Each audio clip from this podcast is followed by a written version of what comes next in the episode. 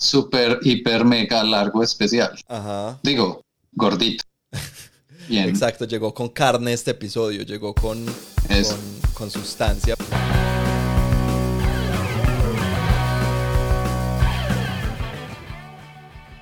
Este es el episodio 41 del podcast de la mesa, Reiner Catala.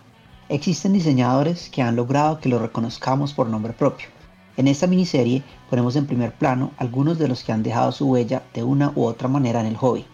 Hoy hablamos de Bruno Catala y Reiner Knizia. Bienvenidos.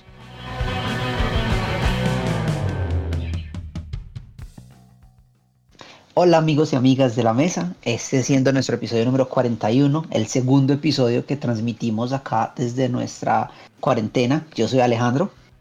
Y yo soy Andrés, ¿qué tal? ¿Cómo les va? Y yo soy Santiago. Ah, sí, hoy Santi los saludó, les, les contamos que tenemos un, invisa- un invitado especial, nuestro invitado más eh, recurrente en nuestro podcast. Santi, ¿cómo estás? Me siento muy especial porque la medida de qué tan especial soy es que tanto me invitan. Obviamente, Así entre medimos más invitaciones, amigos. más especial eres.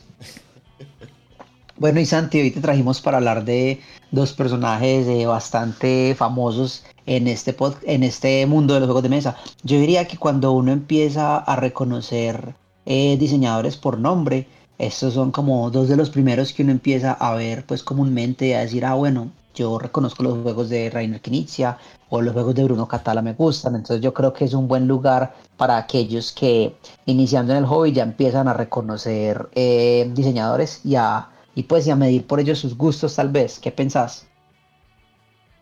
Sí, pues estoy de acuerdo. Estos están en esa lista. Me imagino que en la miniserie se hablará de otros y quedarán muchos más, pues, por hablar en el futuro, pero es un buen comienzo. Ambos son muy interesantes y creo que se acercan de forma muy diferente a los juegos. Exacto, eso era lo que yo iba a decir. Me- mm, cuando estábamos pensando hacer esta miniserie de, de poner en, en primer plano es a los, a los diseñadores, queríamos hablar de diseñadores no solo que fueran famosos, sino que abarcaran el diseño eh, o que pudiéramos hablar de diferentes maneras de, de ver los juegos como ellos los ven, ¿cierto? Entonces, eh, para los que no conozcan o no les suene familiar los nombres de Bruno Catala y Rainer Knizia, tranquilos que de eso se trata este episodio. Y lo más seguro es que si ya, si ya están oyendo este podcast, probablemente ya han jugado algún juego de alguno de estos dos. No, diría yo. No, y seguramente si han escuchado nuestro podcast ya nos han escuchado hablar de Rainer Knizia porque hacemos esa comparación de que él es como el Stephen King de los juegos de mesa, Exacto. para es- bien y para mal.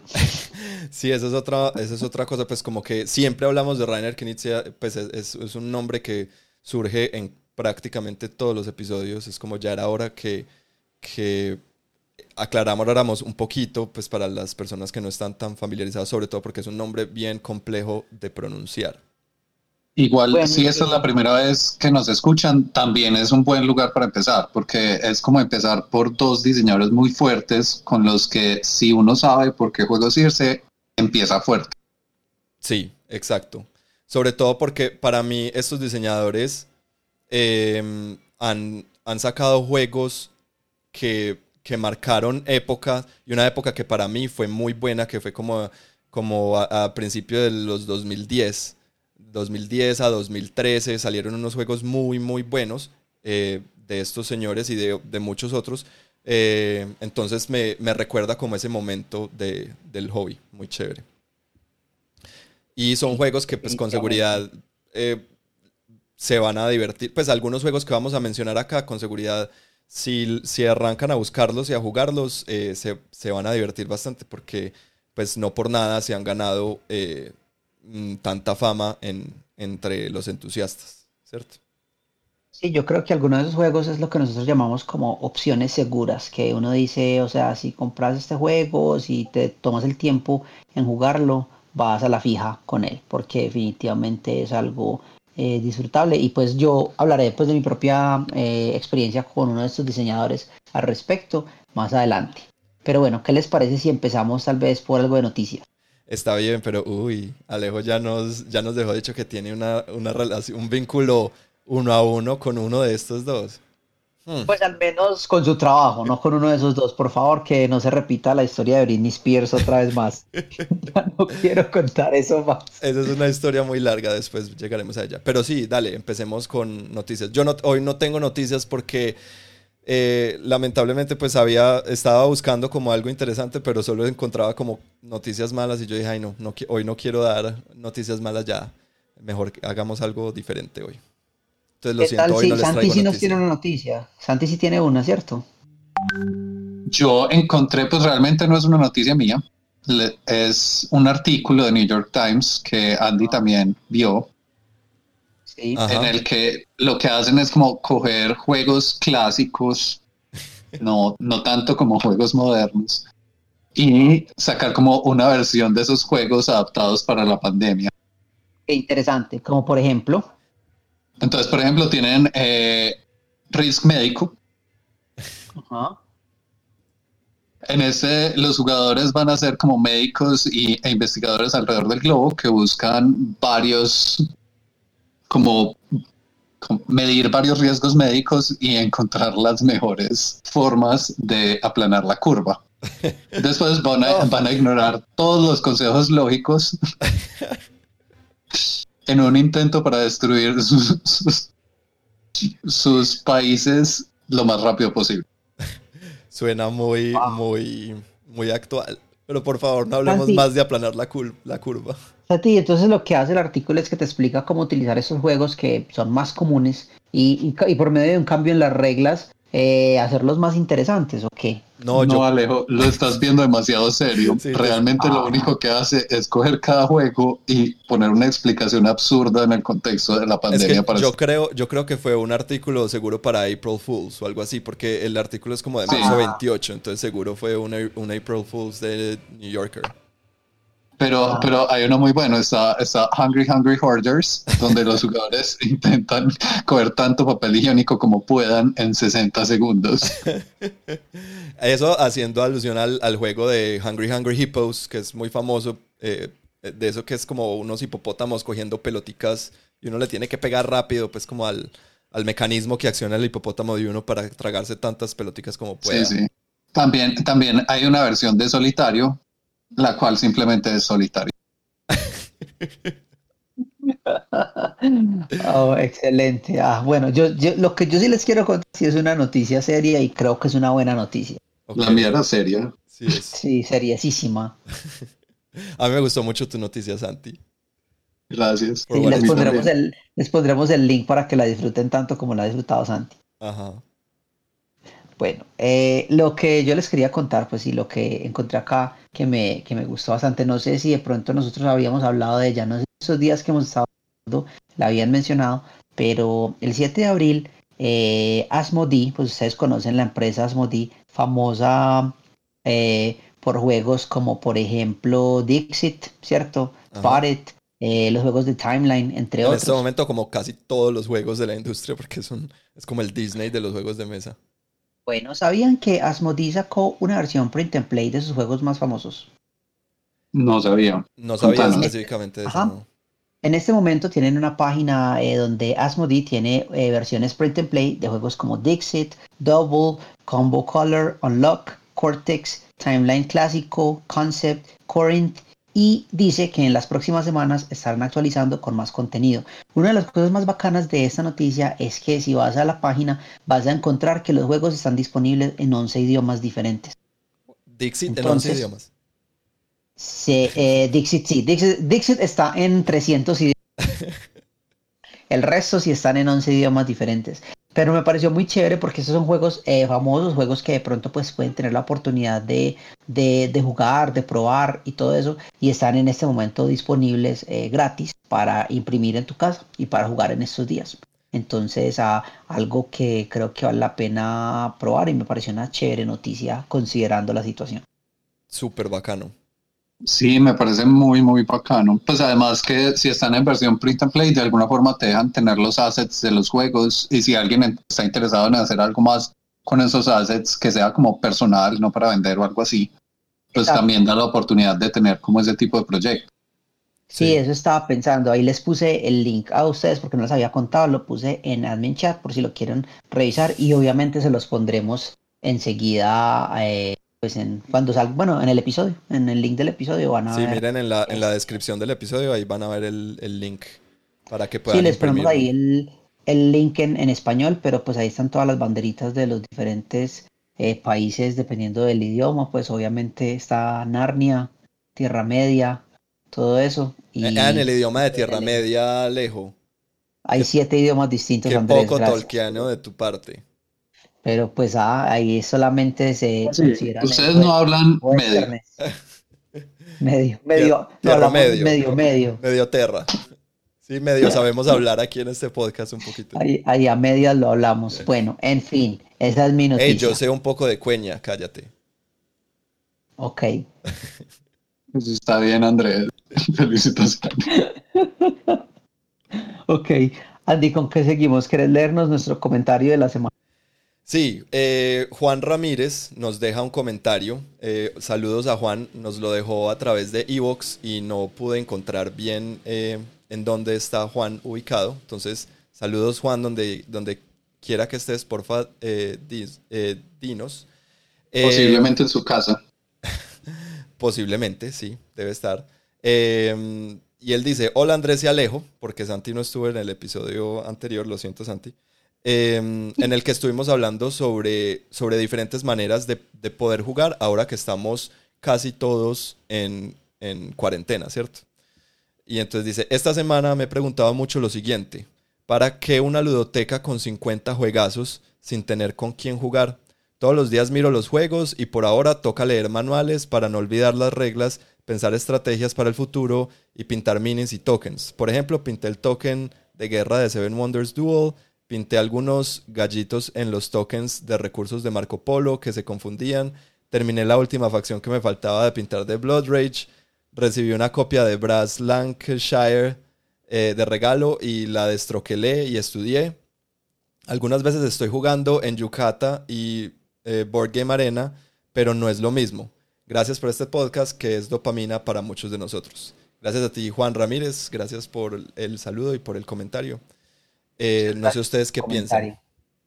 Para, por mi lado, felicitaciones a Juan, que es como la persona más juiciosa que he visto en la vida. Total. O sea, está estudiando los juegos, estrategias, los está engallando para que queden más, o sea, no solo más bonitos, sino más fáciles de jugar.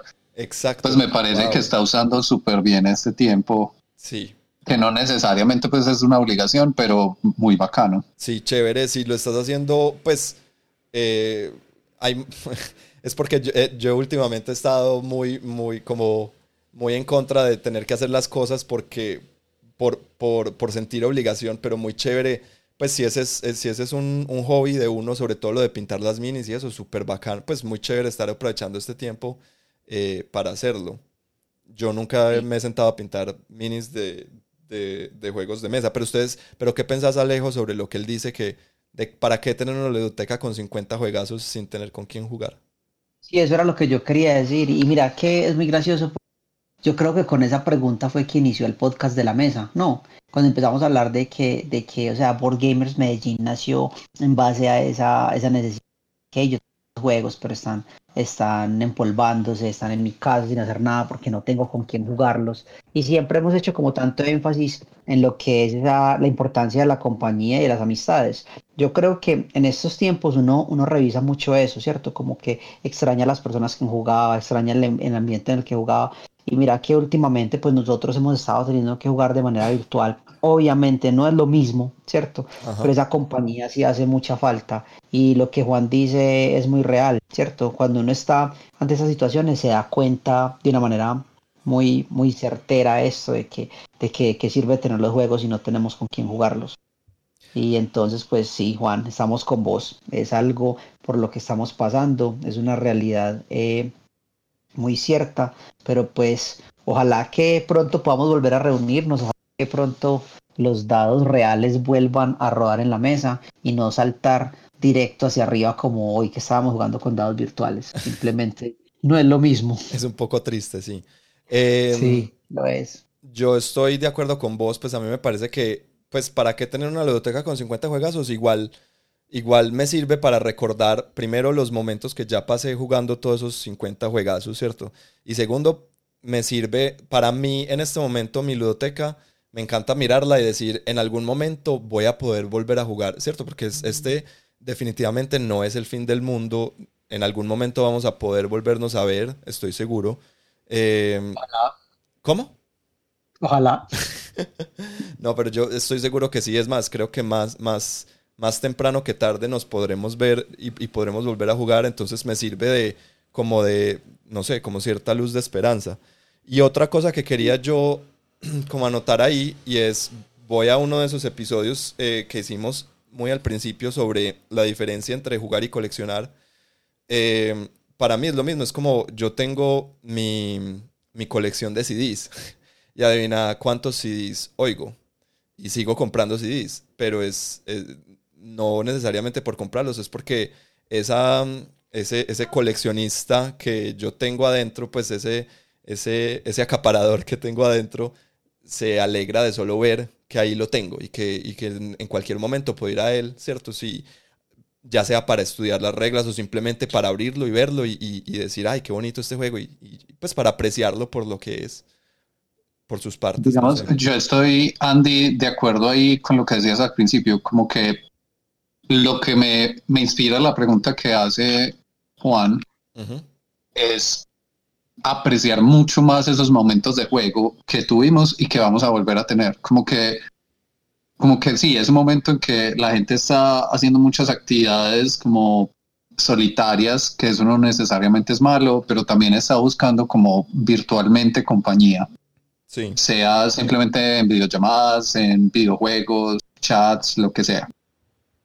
Pero también como que eso le recuerda a uno lo que le hace falta a la gente y lo bueno que era jugar juegos de mesa y que va a ser volver a jugar juegos de mesa, que es como de ese momento como de socializar a través de esa actividad que a todos nos gusta.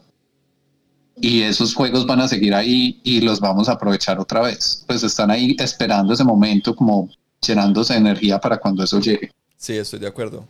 Creo que va a ser súper especial ese primer momento para todos cuando, cuando nos podamos volver a reunir, sobre todo para los que no tenemos con quién sentarnos en la casa a jugar, ¿cierto?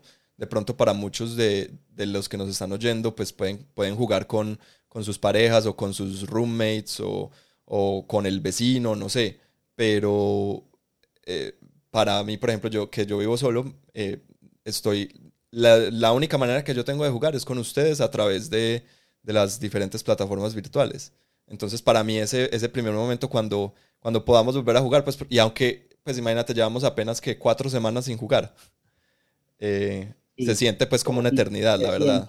Sí. Eh, definitivamente Va a ser súper especial porque, por lo que dices, Santi, como que se ha estado cargando de, de energía todas estas, todas estas semanas que llevamos sin poder jugar, entonces, chévere. Y ojalá que cuando lo vamos a jugar escogamos un buen juego, porque vos te imaginas el primer juego después de esto y que no nos guste, no, mejor dicho. No, tenemos que empezar con un, con un juego ya conocido, un, buen conocido. Definitivamente. Bueno, muchísimas gracias por tu comentario, Juan, nuevamente. Y qué bueno saber que este podcast sea dopamina para muchos de ustedes. De verdad que eso me hizo sonreír. Sí, súper, un, un, un comentario muy bonito muy, sí, muy chévere. Muchas gracias por, por esa manera de, referirse al podcast. Qué bueno que la gente lo toma así. Ese es, el, ese es en realidad uno de los objetivos de, este podcast, pues que, la gente también pueda eh, mm, usar es el, o, mirar el hobby también de otra manera que no sea solamente jugando, sino a través de, nosotros y, de, pues, de muchas otras eh, eh, portales de contenido, ¿cierto? Sí, yo sé que hemos estado un poquito como raritos con nuestro día que estamos eh, sacando el podcast, eh, pero esta vez pues lo hemos estado haciendo los viernes porque pues nos queda mucho más fácil con toda esa situación, como ha cambiado. Sin embargo, no, nosotros, o sea, en la medida de lo posible, hasta el final vamos a tratar de seguir eh, cada dos semanas como lo habíamos estado haciendo, seguirlos acompañando y que ustedes nos acompañen pues a través de, de, esta, de esta cita que tenemos cada 15 días. Sí, exacto. Y una vez más, como les dijimos en el episodio anterior, por favor, discúlpenos si se oye algún perro eh, ladrando, algún niño gritando, pero en este momento no estamos en el estudio normal en donde siempre grabamos el podcast y podemos controlar más los ruidos. Eh, nos toca grabar a distancia y pues hacemos lo mejor con lo que tenemos en este momento. Entonces, pues ojalá eso no, los, no, nos, no nos distraiga a todos mucho de, de la conversación, ¿cierto? También una nota importante ahí es que si Andrés se oye más atractivo que todo el resto de nosotros, es porque, es, el que tiene un micrófono profesional. No es porque lo soy. nosotros acá sufriendo, definitivamente. Bueno, hablemos de lo que hemos estado jugando, ¿no? Sí, empecemos. Empezá vos, Alejo. Listo. El primer, yo, este fue nuestro primer intento de Tabletopia, ¿cierto? Ajá. Este juego que tenemos ahí. Eh, muy gracioso porque nosotros hablamos la última vez que habíamos estado jugando un poquito de esos juegos de Jackbox TV, algo que ya habíamos hecho antes, pero lo jugamos a través de, de pues, o sea, de modo virtual. Y como siempre nos reímos mucho, fue muy bueno. Pero nuestro primer intento en Tabletopia fue jugando este juego Mintworks. Mintworks es uno de esos juegos de hay varios, ¿cierto? Porque yo tengo también, acá tenemos a Mint Delivery, y hay uno nuevo que salió. Eh, no, no tan nuevo, Mint, Mint Cooperative. Ah, bueno, sí. Y son ese, grupo de juegos que vienen en unas cajitas pequeñas de mentas, estas Altoids Mint, estas metas, mentas que son pues muy famosos en diferentes partes del mundo. Y en esa cajita viene un, pequeño juego que pues en realidad se siente como algo más grande cuando uno lo juega. Mintworks está, está en Tabletopia, es uno de los juegos con, mejor puntaje y más jugados de, de ahí, de, de ese, del, software, pues, de esa plataforma. Y lo probamos nosotros tres, ¿cierto? Lo jugamos Santi, y yo. Ajá. Sí. ¿Qué te pareció, Andy? A mí me pareció súper bueno. Eh, yo no he jugado, eh, no sé, yo ya jugué Mint Deliveries con vos, Alejo. Mint Delivery creo que vos no lo has jugado, ¿no? Sí, porque yo creo que lo recordaría. Porque a mí me, a mí me atraen mucho estos juegos que son pequeñitos y que, y que hay mucho más juego de lo que parece haber ahí adentro, ¿cierto? Que es lo que siempre me ha parecido con, con los juegos de, de, Tiny Epic. Pues, por ejemplo, con Tiny Epic Galaxies, Tiny Epic Quest, etcétera. Siempre me han parecido que logran eso, que es en, en muy poquito espacio empacar muchísimo juego.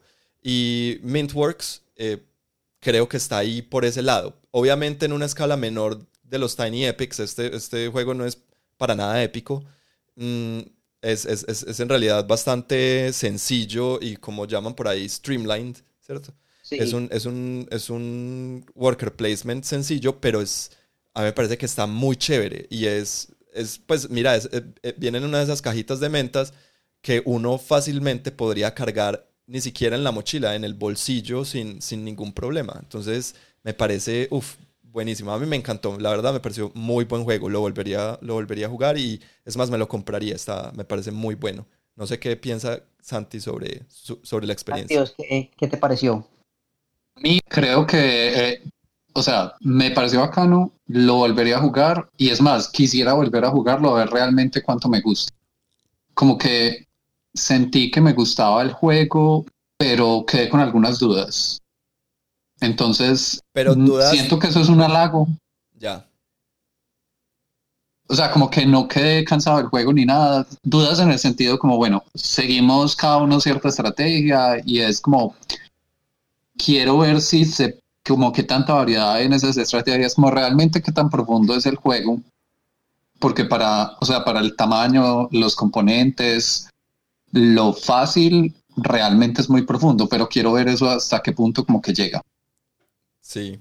sí, yo lo volví a jugar con mi primo y a él le gustó mucho y lo jugó con otros amigos de él a través de Tabletop y todo y me contó, me, pues me dijo, él lo jugamos varias veces y salen unas cartas muy bacanas que no habíamos visto, eh, había, vimos como este otro método de, no, si, no sé si recuerdan. Sí, los deeds. No, los deeds. Me contó que jugaron más con los deeds, pues porque le salieron al principio y que es muy chévere, les gustó bastante. Y las partidas son rápidas, ¿no?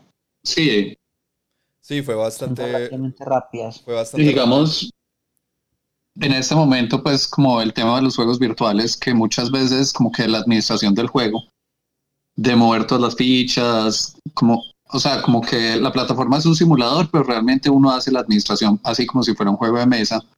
Ese es uno que lo hace muy fácil mientras que no necesariamente hay otros juegos que se presten también para esa administración, que me parece muy bueno pues para este momento en el que estamos. Sí. definitivamente hace un muy buen trabajo con esa parte. Es fácil, es muy intuitivo y las cartas pues caen en su lugar, se rotan sola, todas estas cosas. Pues y hay, muy, poquitas, hay muy poquitas piezas movibles, por así decirlo, ¿cierto? Y las piezas que son movibles. Y las, o sea, bueno, los trabajadores son bien pequeños porque son como menticas, pero por lo menos las, las tarjetas que, que de pronto tienen un poquito más de movimiento son bastante grandes y son fáciles de manejar, porque es que el problema que, o por lo menos eso es, eso es lo que he notado yo en, en Tabletopia y ahora este, estas semanas que llevamos jugando por ahí, es que sí es muy chévere, pero, pero cuando el juego tiene componentes demasiado grandes y otros componentes demasiado pequeños, se vuelve engorroso y difícil de manejar y de, como decía Santi ahorita, de administrar todos los componentes del juego, ¿cierto? si yo tengo que, ahorita vamos a hablar de otro juego similar, si tengo que eh, eh, si hay unos componentes súper pequeños y necesito mover 20 de ellos, entonces tengo que ir cogiendo uno por uno, entonces eh, eso hace que el juego se demore más. Este Mintworks me parece que está, o sea, no solamente es un juego divertido y eso, sino que se deja jugar muy fácil y muy bien en plataformas virtuales, tanto como Tabletop y me imagino que en otras plataformas se comportará muy similar o muy parecido. Sí, estoy de acuerdo totalmente. Andy, ¿y qué más estuvimos jugando? Eh, lo otro que estuvimos jugando ahí también en Tabletopia, mm, uno que la verdad a mí me llamaba mucho la atención. Eh, bueno, todavía lo hace. Es, un juego que apenas va a salir este año. No sé si ya salió. Mm, que se llama Oceans. Océanos. Ah. Que es la secuela, pero digámoslo así como la secuela espiritual de Evolution. ¿Cierto? Para para los que no han jugado ninguno de los dos, entonces me devuelve un poquito Evolution. Evolution fue un juego que salió hace unos años en los que hay un mazo de cartas muy grande como de, características de animales, digámoslo así, o de especies. Y uno en su turno, uno puede jugar una carta ya sea para, para empezar una especie nueva o para ponerle características a su especie, ¿cierto? Entonces así uno podía tener una especie que era carnívora, pero otra especie que era herbívora y la una se alimentaba, pues la una era, era ¿cómo es? Eh, había una característica que es de simbiosis, entonces yo me puedo alimentar cuando el otro se alimenta, o, yo puedo tener em, cuernos, entonces cuando me atacan le hago daño al que me ataca, y así sucesivamente, pues hay un montón de, de características que yo le puedo poner a mis especies que van a que van a doblar las reglas hacia un lado o hacia el otro, ¿cierto? Y eso eh, lo llevaron ya al océano. Y porque uno jugaba solamente con, con especies eh, terrestres en, en Evolution. en Evolution, exacto. Pero en, en, Oceans, pues nos vamos hacia el océano, empezamos en el, ¿cómo se llama? Como en el litoral, ¿cierto? En el, en el, como en los arrecifes. Y de a, poquito, y de a poquito nos vamos yendo hacia, hacia las profundidades cuando, sobre todo cuando ocurre, ¿cómo es que llama? La explosión cámbrica. Cámbrica, ajá. Mm, que me pareció genial, pues porque ese nombre de cámbrica, pues me gusta mucho. Pero eh, es muy similar, uno también va teniendo como especies, eh, obviamente especies todas eh, oceánicas, y empieza también a, alimentarse ya sea de o, o, de los pequeños pececitos que hay en el, en el, en el arrecife, o uno se puede volver un, depredador y empezar a, alimentarse de otras especies. Eh, las especies se van, se van envejeciendo y si uno no puede envejecer más, entonces simplemente la especie se, extingue, como, pues como, como en la vida real. Sí. A mí me pareció. mucho. A mí me pareció muy bueno, pero la experiencia. O sea, el juego me pareció muy bueno, la experiencia no me pareció tan buena. Principalmente porque lo jugamos cuando lo jugamos, lo jugamos seis jugadores. Porque, y aquí viene una crítica muy grande a, Tabletopia, y es, Tabletopia nos mintió. Nosotros pusimos, éramos seis jugadores y le pusimos que nos recomendara juegos para seis, y uno de ellos pues estaba Oceans, y, y nos llamó la atención y decidimos jugarlo. Cuando nos tocó dejar, o sea, nos tocó parar a las dos horas y media y decir, ya estamos cansados de jugar, pues ya dejemos aquí. Eh, no estábamos tampoco muy cerca del final. Y, ahí fue que nos fuimos a, o yo fui a Board Game Geek y revisé y decía, este juego es para uno a cuatro jugadores. Entonces está mal, mal hecho en, en, Tabletopia que nos permite jugar a 6. Pero bueno, no sé, esa es, mi apreciación. ¿Ustedes qué piensan? De pronto, de pronto en ese caso, pues especialmente el número de jugadores, como estos medios virtuales tipo Tabletopia o Tabletop Simulator, los diseñadores los usan para prototipar y hacer como playtesting puede que la versión que esté subida en, Play, Tabletopia fuera una de prototipo del juego en la que pensaban ver si se podía para más jugadores. Pues estoy especulando 100% acá. Puede ser. Puede ser, no sé. Pero lo que dice Andrés es muy cierto. O sea, el juego, sí, el juego es muy bueno, pero la, la experiencia no lo fue tanto y fue precisamente por eso. O sea, seis jugadores se vuelve muy lento. Pues, o sea, se muy lento y, por dos razones, pues obvio hay que tomar decisiones y eso, pero la, como la interfase es un poquito compleja de manejar porque mover las cartas, cogerlas, organizar dónde las voy a poner, que se vea todo, ¿sí me entienden? Eh, ese tipo, ese tipo de, cosas de interacción lo hace que pues cada jugador de por sí se demore un poquito de tiempo en su turno y si somos seis, pues de aquí a que te vuelva a tocar es mucho, mucho rato. Y es muy... el juego es eh, largo. Es un juego largo y es un juego que hay que, pues en mi concepto hay que pensarle bastante porque tiene muchas, o sea, hay que pensar bien como las sinergias entre las diferentes especies, sobre todo porque, porque es importante dónde pones la especie, porque uno empieza a interactuar con la especie que tiene a la izquierda y con la especie que tiene a la derecha, entonces eh, es un juego de esos que está muy, o sea, sufre mucho si hay jugadores que sufren de análisis parálisis, como yo, por ejemplo. Entonces yo era uno de esos que en mi turno me tomaba mucho tiempo y, muchos de los que estábamos jugando pues eh, pasábamos por lo mismo y eso hacía que se volviera eterno eh, el tiempo de espera mientras, las, mientras la gente volvía a tomar su turno. Entonces eso creo que no, no, le ayuda mucho al juego. Por eso yo pienso que a mí me parece que el juego está, está muy bueno, pero para máximo tres jugadores. Yo ya no lo volvería a jugar con más de tres jugadores. Digamos, a mí me pareció que es un juego que no perdona. O sea, como que es un juego que, obviando pues como todo lo que, la experiencia que tuvimos por tantos jugadores y que fuera virtual, es un juego que cuando uno siente que cometió un error, siente que se está quedando atrás. Entonces, eso, eso se puede ver positivamente en que si uno tiene ese estilo de juego y lo juega muchas veces, el juego va creciendo como en calidad y como en profundidad. Pero como solo lo probamos esa única vez, se sintió pues en ese punto como algo negativo, pero por eso mismo es un juego que valdría la pena volver a jugar de nuevo, de pronto ya con todo lo que dimos, pues con menos jugadores, en otro ambiente diferente o algo así. Sí, y estoy de acuerdo con vos, también me parece que es un juego eh, que no, no te perdona los errores, entonces probablemente la primera vez que lo juegues, pues va a ser, primero va a ser abrumador la cantidad de opciones que hay, porque tiene, o sea, uno puede hacer muchísimas, uno puede poner a evolucionar sus especies de muchas maneras diferentes. Eh, entonces, para mí era abrumador al principio todas las cartas y, le, o sea, me sentía como, como esas primeras veces que uno juega Magic, que es uno como aprendiendo qué hacen las cartas y, cómo, cómo las puedo juntar unas con otras. Em, pero, pero, pero tiene algo muy chévere que es el arte es bastante o sea, es, como una cosa, una psicodelia muy rara, pero es muy bonito. De pronto, de pronto se vuelve, eh, de pronto está un poco saturado y, ¿cierto? El tablero se, se uno, sobre todo en Tabletopia, uno, uno empieza a dejar de, de, ver qué es, qué parte es tablero y qué parte es, es ficha movible. No sé si a ustedes les pasó eso. sí, em, no, no, definitivamente. Pero, pero el arte es, es, es, muy bonito, es muy colorido y eso lo hace muy llamativo. Entonces, no sé, es, un juego que yo, yo quisiera volver a jugar. Eh, es más, no, no me parece, no, no por esa mala experiencia que tuvimos, diría que no lo recomendaría. Es más, lo recomendaría, pero no, no con más de tres jugadores. En una base muy buena.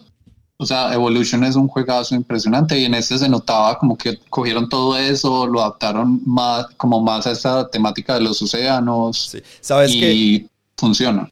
Sí, y si lo, para los que para los que nos están oyendo y ya han jugado Evolution, ¿a ustedes cuál les parece mejor, Evolution u Oceans? Santi.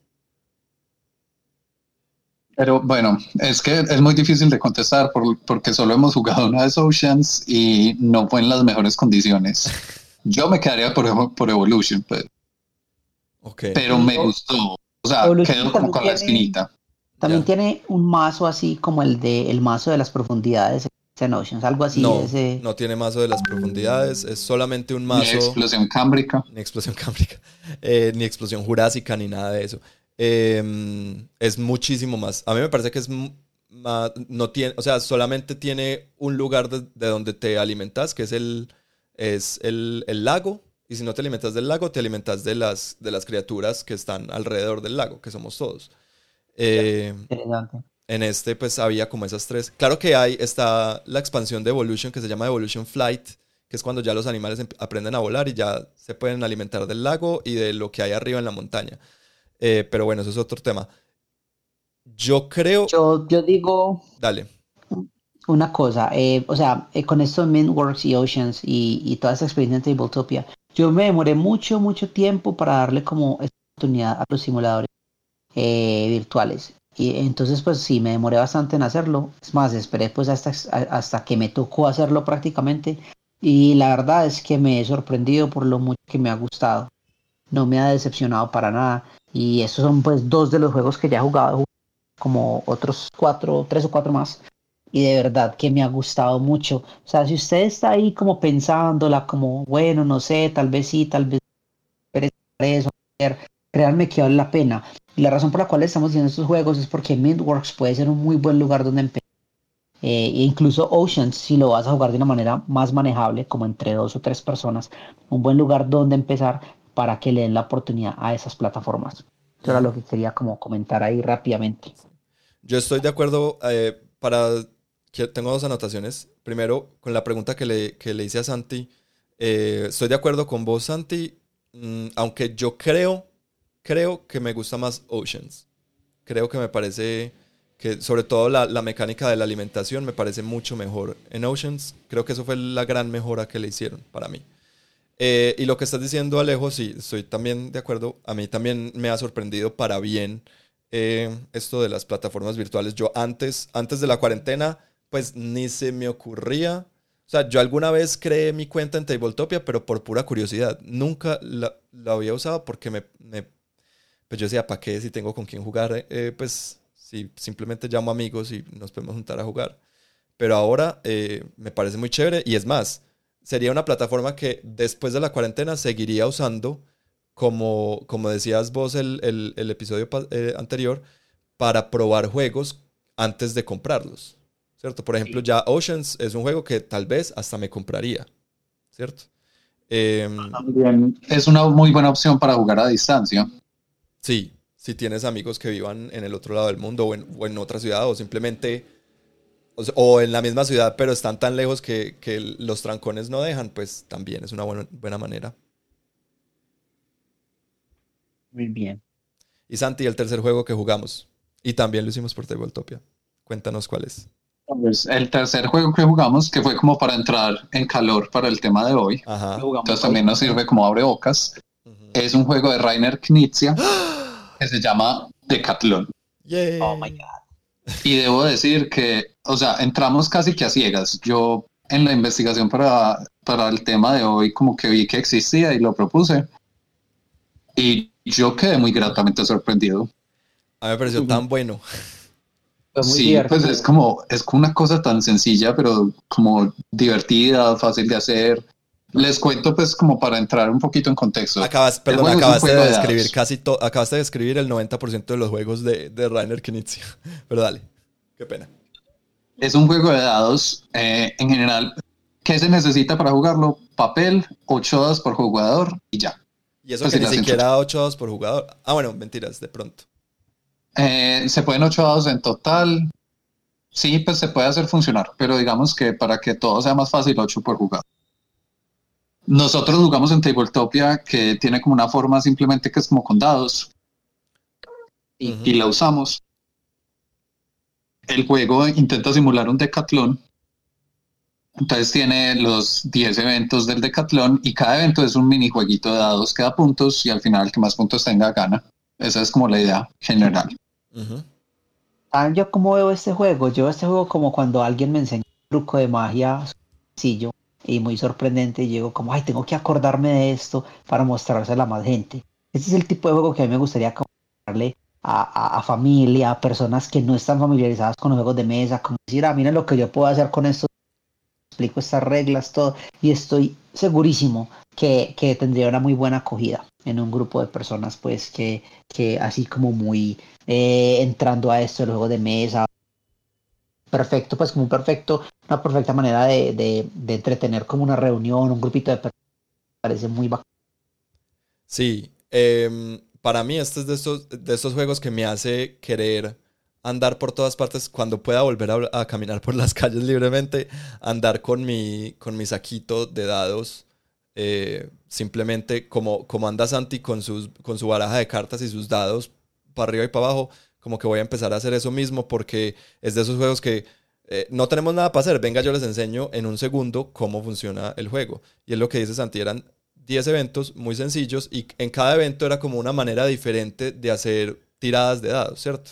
Demos algunos ejemplos de cómo eran, e, de cómo eran estos. Eh, digamos, los que tienen que ver con carreras que eran, a ver, yo hago trampa aquí, los 100 metros planos, los 400 metros planos y los 1500 metros planos funcionaban parecido. Era como, bueno, vas a tirar grupos de dados puedes repetir la tirada del grupo varias veces, pero tiene que ser todo el grupo. Eh, tenés un número límite de veces que puedes repetir. Y al final sumas todos los números de los dados, pero le restas los seises. Entonces, como que los seises es como que te agotas demasiado. Y el resto van sumando. Y ese es tu, tu puntaje. Entonces, en los, digamos, en los 100 metros, eh, eran dos sets de cuatro dados mientras que en los 400 metros eran cuatro sets de dos dados y en los 1500 metros era de a un dadito. Entonces así era como cambiaba, como que tan larga era la carrera.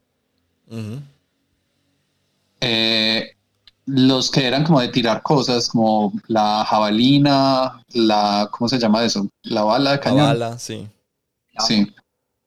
Eh, ese tipo de cosas era como tirar los dados, también intentar quedarse con algunos, pero solo te podías quedar o con los pares o con los impares. En un evento o en el otro. Entonces, y si llegaba un punto en que no te salía nada de lo que podías quedar, quedas descalificado de ese evento, que era otra cosa bacana porque todos era como, bueno, tirar los dados y puedes intentar varias veces con unas reglas, pero si llega un punto en que no lograste lo que se te pedía, te descalifican y sacas cero puntos en ese evento. Entonces era como un riesgo que uno siempre tenía. Sí, en, todos, En, en, casi todos los eventos había como un elemento de, de push your luck, ¿no? Como de, de ah, hasta dónde quieres eh, eh, seguir. Hasta dónde te arriesgas. Hasta dónde te arriesgas, sí. Me pareció súper bueno. ¿Ustedes se acuerdan cuál les gustó más? El de salto triple. a mí, a mí también. El salto, sí. El salto largo. Eso, el salto largo, perdón, el salto largo. que yo saqué cero puntos en ese. Exacto. Pero es que era muy bueno. ese fue muy bueno, sí. A mí me gustó mucho en general, me gustó como, sí, no, eh, excelente, o sea, una, excelente forma de utilizar eh, mecánicas para el beneficio de la diversión. para que no se queden con la duda, el de salto triple, triple, perdón, bueno, realmente se, llama salto largo porque es el evento del decatlón, no el otro evento de las Olimpiadas. Sí, perdón, qué pena. Pero el, el salto largo es también como cinco dados y uno va congelando dados en las tiradas. Congelando es como los dejas a un lado y esos ya no los tiras más. Entonces está dividido en dos partes. La primera es como la parte que uno corre para hacer el salto. Eh, que tiene unas reglas de cuántos dados puedes congelar y cómo lo haces. Y después el salto solo lo puedes hacer con los dados que congelaste en la primera parte. Y es con los dados que quedas después del salto que puntúas. Sí. Entonces e-, ese minijuego tiene, o sea, tiene como dos partes, como dos actos bien definidos y como que eh, yo sé que lo que hago en el primero va a influir directamente en lo que hago en el segundo. Entonces, uff, ese me pareció que ese minijuego nomás vale la pena todo el resto de, los juegos, que igual son muy divertidos. También digamos con este que vale la pena rescatar el juego, o sea, las reglas del juego están gratis en la página de Rainer Knizia. Entonces, si uno busca Decathlon Rainer Knizia en Google, le sale la regla. También entonces les vamos a poner el link en, el, en la descripción del episodio para que se descarguen las reglas. Y si tienen con quién jugarlo en su casa y tienen ocho dados, adelante. Y si no, pues pueden hacer la que nosotros hicimos en algún simulador de estos de, mesa. Eh, simplemente un set de dados y juegan con eso y, y, ya, no se necesita nada más. Bueno, de pronto algo para anotar los puntos, pero, no, pero tampoco es muy complicado, pues. Sí, con eso en cualquier parte que lo apunten está bien. Bueno, y, eso, y con eso pasamos, eh, es una excelente manera de pasar al, al tema principal, ¿cierto? De, este episodio.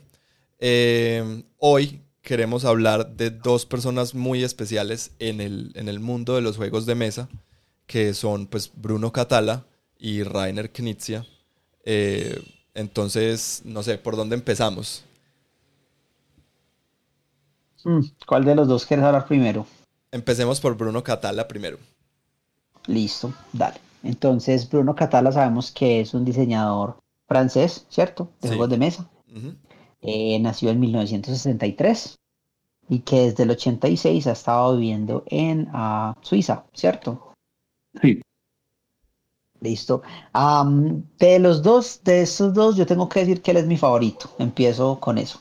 Pues de los juegos de Catala y Knizia, es mi favorito. Y hablaba antes que mi primer compra basada ciegamente en diseñador fue cuando compré eh, de Bruno Catala este juego Five Tribes. Sí.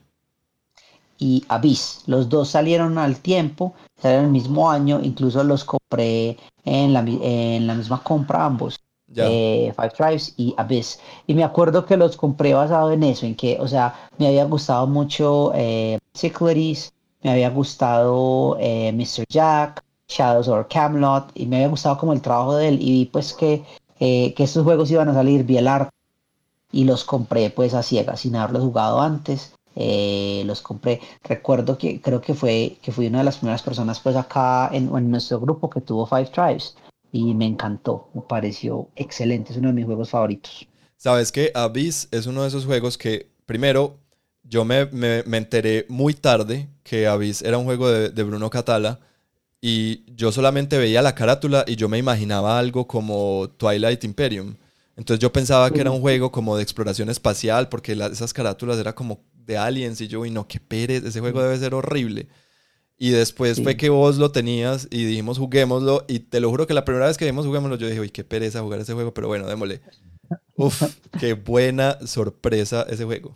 Ese juego es muy bueno. Es ese juego, incluso te acordás una vez que hablamos de juegos que deberían tener una película, este juego, eh, Abyss, porque el arte de Abyss es tan inmersivo, o sea, no está para nada, o sea, las mecánicas y en realidad que ver, pero eh, me encanta que esos personajes, o sea, eh, hay un mundo como este mundo que existe debajo del agua, de todo eso. Yo quisiera ver como un cómic, quisiera ver un juego con más historia, hasta un juego de rol de Abyss porque me encanta. Desgraciadamente no he tenido la oportunidad de jugar el, el, la expansión del Kraken, que supuestamente es muy bueno, pero pues más adelante. Algún día. Yo esa película me la imagino como la sirenita se encuentra con Game of Thrones. No, en cambio yo me la imagino como Aquaman.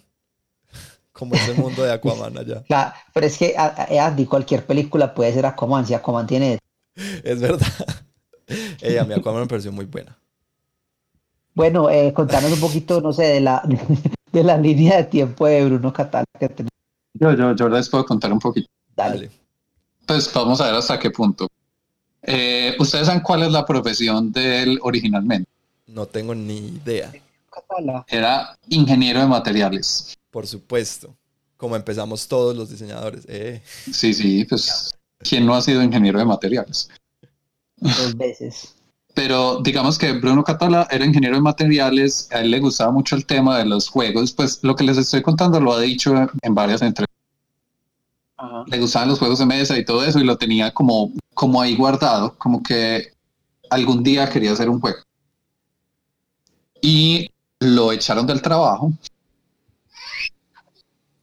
y tuvo como que tomar una decisión porque también estaba pasando pues en un momento, esto suena como contando chismes, pero son chismes que le ha contado. Porque también se está ya nos Volvimos, ya nos volvimos a esa clase de podcast. O sea, se divorció, lo echaron del trabajo y tenía como hijos pequeños. Entonces llegó un punto en que él tuvo que tomar una decisión que era como, bueno, soy ingeniero de materiales y resulta que trabajaba en la única empresa que necesitaba ingenieros de materiales como en el área donde vivía. Entonces, una de dos, eh, para seguir como con su profesión, o se iba como, digamos, al otro lado de Francia, o se iba a otro país. Y más bien lo vio como la oportunidad para decir como, no, ¿saben qué? No me voy a ir lejos de mis hijos, me quiero quedar cerquita pues a ellos que todavía están chiquitos y voy a tomar esto como el momento que me impulsa a empezar a hacer juegos. Listo. Entonces casi que ese fue como el punto que catalizó su carrera como diseñador de juegos. Que catalizó a Bruno Catala. Exacto. Wow. Él está catalizado.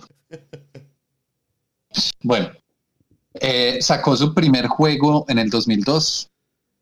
Entonces ya hace 18 años más o menos. Eh, se ganó el Spiel des Jahres en el 2017 con King Domino. King Domino. Eso. Casi. En serio, yo pensaba que él se lo había ganado con otros juegos de antes. Como Leonardo DiCaprio. no ganó su Oscar hasta mucho después. Sí. Eh, eso es un premio muy competido. Incluso él dice en la entrevista que le hacen ese año que él no, él no cree que se hubiera ganado ese juego si Codenames hubiera alcanzado a entrar entre los participantes. Ese premio. Ah, que, sí, pues, que si, si le hubiera tocado competir contra Codenames no hubiera ganado. Ajá, porque le tocó como por poquito. No sé si es que de pronto Codenames entró fue para el que seguía o acababa ya de ganarse uno o algo así, pero él dice que, o sea, que muchas veces son temas de suerte. Entonces, ese tipo de cosas. Igual que en los juegos de mesa. Exacto. Su vida es un juego de mesa, ese es su secreto. Eh, cuando le preguntan también qué, como que, qué consejos daría, es más que todo, y es como su filosofía de diseño, que él se basa como muy en la sinceridad, que él solo diseña cosas que le apasionan y que le gustan a él, que él no diseña para gente, él diseña para él. Entonces no es como, como esos temas de, bueno, vamos a hacer eh, diseño centrado en el usuario y pensar en esto, no. Antes lo que él dice es, vaya con cosas que le apasionan y diseñe por ese lado, que si usted se pone a diseñar un juego que no le apasiona, se va a notar. Interesante. Y él ve como los juegos como alrededor de tres parámetros o tres áreas que intenta que todas trabajen bien entre ellas, que es la temática del juego, las mecánicas del juego y los componentes del juego.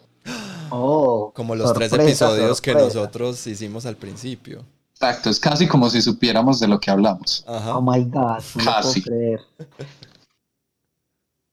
Eh, también como... Perdóname, Santi, te interrumpo ahí. Dale, Esa es una de las cosas que yo iba a decir sobre, sobre Bruno Catala.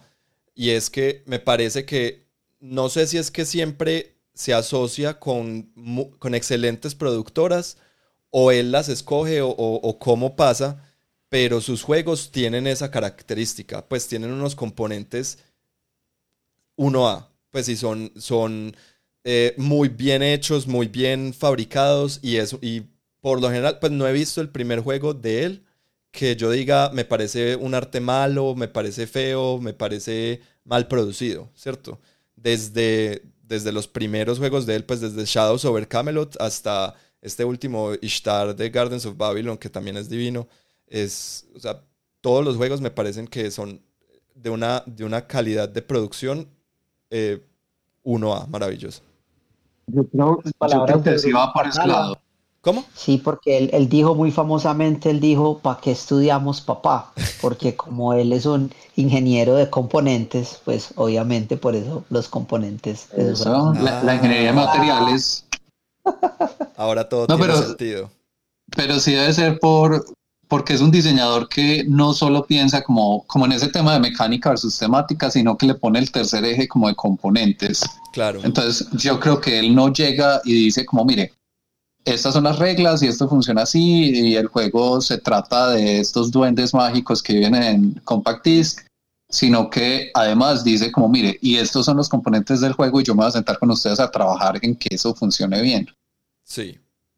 Entonces es como un diseñador que también le mete la mano a ese aspecto de pues, la producción de los juegos. Buenísimo. Y se nota, pues, ¿se acuerdan de Yamatai? Ese juego, hermoso. No, lo he jugado, pero lo he visto. es muy lindo. Y Kanagawa, es, o sea, son unas cosas de loco. Sí, Kanagawa es una cosa genial. Uno de esos juegos excelentes. sigamos, sigamos con la línea de tiempo. Con lo bueno, no es una línea de. Sí, perdón, con la, con la, con, Pero digamos que más cosas así como generales sobre él que encontramos en la investigación. Ajá. Entonces, eh, también se le preguntaba, pues, en algunas entrevistas sobre, bueno, qué consejos daría él para alguien que está empezando apenas a diseñar y contaba cómo empezó a diseñar. pues, cómo se metió más bien en el, tema del mundo de juegos y casi que es un tema como, bueno, estar en el momento adecuado, eh, en el lugar adecuado, pero además estar muy bien preparado. Entonces, en el caso de él, como que ya tenía varios juegos que estaba trabajando, firmó, creo que fue para Mr. Jack. No, fue otro. No, seguro fue Shadows over Camelot. No, no, fue otro. El primer juego que sacó, se me fue el nombre en este momento. Pero el primer juego que, sacó ya iba a firmar el contrato y cuando fue donde la editorial pues y los productores aprovechó para, era como una reunión como de varias gente que estaba haciendo pitch para juegos de mesa él iba, a él iba después a tener una reunión de esos juegos, pues después iba a firmar. Llegó temprano y puso como al productor a jugar un juego nuevo que tenía y le encantó. O sea, así como que quedó como, uy, esto está súper bacano. Lo jugaron hasta tres veces, incluso después que ya había llegado la gente. Bueno, ahí probaron varios juegos, firmó el contrato y al final le dijo como, ah, bueno, ¿y este juego de dos jugadores que me lo va a comprar o cómo vamos a ir? palabras sexuales, ¿cierto? en español y todo. Eh, y le dijeron como, bueno, está súper bueno y la editorial ha estado pensando en sacar como una línea de juegos de dos jugadores, pero resulta que para sacar una línea necesitamos por lo menos tres juegos. Y le guiñó el ojo ahí como varias veces, como guiño, guiño. Y él dijo como, ¿cómo así? ¿Qué me estás diciendo? Y ahí el productor le dijo, sí, diseñame otros dos que me gusten así, que sean de esa calidad y los sacamos. Ah, y así fue como sacaron los primeros juegos. Aquí estoy viendo y hay tres. Ajá. Son tres. Lo logró. Warren Sheep, Tony Antino y Drake and Drake. Wow. Exacto. Lo logró. Es increíble. Sí. Eh. Qué reto tan, tan enorme, ¿no? Pues si uno diseñar un solo juego, ahora que le digan no solamente otro, sino dos juegos más que me gusten de la, a, este mismo nivel. O sea, me le quito el sombrero a este hombre, sí. Me gusta, me gusta mucho ese, ese consejo que él da de, saber muy bien qué se está haciendo. ¿Cómo fue el consejo, Santi? Em, es lo que decía, pues es, es como muchas cosas en la vida, es estar en el momento adecuado y en el lugar adecuado. Pero casi que lo decía como que la primera impresión importa demasiado, ¿cierto? Entonces uno tiene que estar preparado para dar bien esa primera impresión. Entonces habla, pues como consejo Bruno Catala, que es, usted tiene un prototipo, no lo muestre hasta que esté feliz con su prototipo. Ya. Porque si lo muestra y no está feliz y resulta que eso es lo que hace perder esa oportunidad, usted ya no la puede volver a tener. Mm, También eh, decía una frase muy bonita que me parece a mí, y es que, abro comillas, crear significa dudar, pero si crees lo suficiente en ti mismo, las dudas llevarán a soluciones. Qué bien. Wow, ya me gusta más Bruno Catala, no lo puedo creer. Ja, ja, ja. no, pues, imagínense todo esto con un acento francés, pues. Santi, por favor, no lo dañes. Deje así. Súper. No, a mí, de verdad me sorprende lo que más me sorprende es que su primer Spiel de cierres haya sido en el 2017 con King Domino. No he jugado King Domino, pero pues los, me han dicho que es muy bueno. Pero yo pensaba que él, pues, eh, yo pensaba que Shadows over Camelot había ganado. No sé por qué siempre había pensado que Shadows over Camelot tenía Spiel des Jahres. Pero bueno. No, pero pensaba más bien. Spiel des Jahres no es de ese tipo de, de juego, pues realmente. pero sí me parece, pues mira que hay muchos juegos, eh, pues a mí me parece que, que, que hay muchos juegos que, que Bruno Catala le podría competir. No. También creo, pero es que lo que decía Santi al principio sí es muy real, eso todo tiene que ver con qué otros juegos salieron ese año. Porque mira que hay juegos que revolucionan la industria de una manera, o sea, desde que salen uno dice esto, o sea, esto va a ganar algo, esto va a ser así. Y, y a veces si los juegos pues salen en un año en el cual tiene una competencia muy fuerte, mira lo que pasa. Es muy, muy, muy cierto y muy de ahí. Shadow over Camelot es un juego muy, muy importante, yo diría. Pues y hoy estaba viendo eh, una, un video de Dice Tower y estaban hablando precisamente pues de, de, los juegos de Bruno Catala y mencionó que en realidad... Alejo, espérate que, te cortaste un poquito ahí, vuelve, vuelve a decir. ¿Viste un video de, de Dice Tower y qué, perdón? Sí, de Dice Tower y entonces hablaban sobre la importancia pues de, de Shadows over Camelot. Y decía que pues obviamente ya han habido juegos, por decir así, no competitivos, sino cooperativos, eh, ya existían, ¿cierto? Y los hay todo. Pero Shadow Camelot introduce como este rol del traidor, ¿cierto? Eh, en el grupo. Y creo que lo hace de una muy buena manera. Eh, es un juego excelente y que yo creo que es como un buen lugar para ir a mirar a esa forma muy positiva y muy, y muy bien hecha. Eh, con Shadow Camelot me parece a mí que, se hizo de una manera correcta. A mí ese es un juego que me gustaría volver a jugar. O sea, hace, hace años no lo juego y como que la intuición me dice que ha envejecido bien, lo cual no es fácil para muchos juegos. Y es o sea, con esto que está contando Alejo, lo recuerdo como muy positivamente, me gustaría revisitarlo. No sé si les parece bacano, pues como dar un, resumen de qué trata ese juego. Sí, si quieren yo, yo les cuento. Shadows over Camelot para mí pues fue uno de los primeros juegos cooperativos que yo jugué con los que aprendí que era un juego cooperativo. Entonces primero ese juego marcó, o sea, hizo, hizo una gran raya en mi, en mi cerebro porque es como, ¿Cómo? No lo puedo creer, pues, porque lo jugué incluso antes de jugar Pandemic. Obviamente no lo jugué en el 2005, por en esa, cuando salió, porque en esa época pues yo ni, ni idea. Em, pero en Shadows over Camelot se supone que cada uno de nosotros es un, es un caballero de la mesa redonda del rey Arturo. Y tenemos que, hay, hay varios de los, em, ¿cómo se dice? De los de los quests, pues, o de, los, de, las aventuras de estos caballeros que están disponibles y también varios peligros que están acechando al reino. Entonces, entre todos tenemos que colaborar para completar cada uno de, esos, de esas aventuras y, también para e, evitar que los peligros pues, eh, acaben con el reino. Eh, recuerdo que ahí está para, para conseguir la espada de Excalibur, está la búsqueda eh, del, del, del el, cáliz, el cáliz de la vida. Eh, ¿Está qué, perdón? Sí, el, el, grial. El santo grial, exacto. Em, está la pelea contra el caballero oscuro. Em, está la invasión de los pictos. Em, y no recuerdo qué más. Bueno, eh, se me escapan, pero cada uno es como, como cosas diferentes y, todos tenemos en la, en la mano eh, unas cartas con las que podemos aportar como em, eh, fuerza a, los, diferentes, a las diferentes minijuegos. Cada una de estas, de estas aventuras que dije son como un minijuego y con estas cartas pues aportamos fuerza a esos minijuegos. Entonces uno tiene que, cada ronda tenemos que decidir, bueno, yo me voy a ir con, eh, vámonos nosotros dos a, a esta parte y jugamos eso, ustedes dos van para allá y ustedes quédense defendiendo.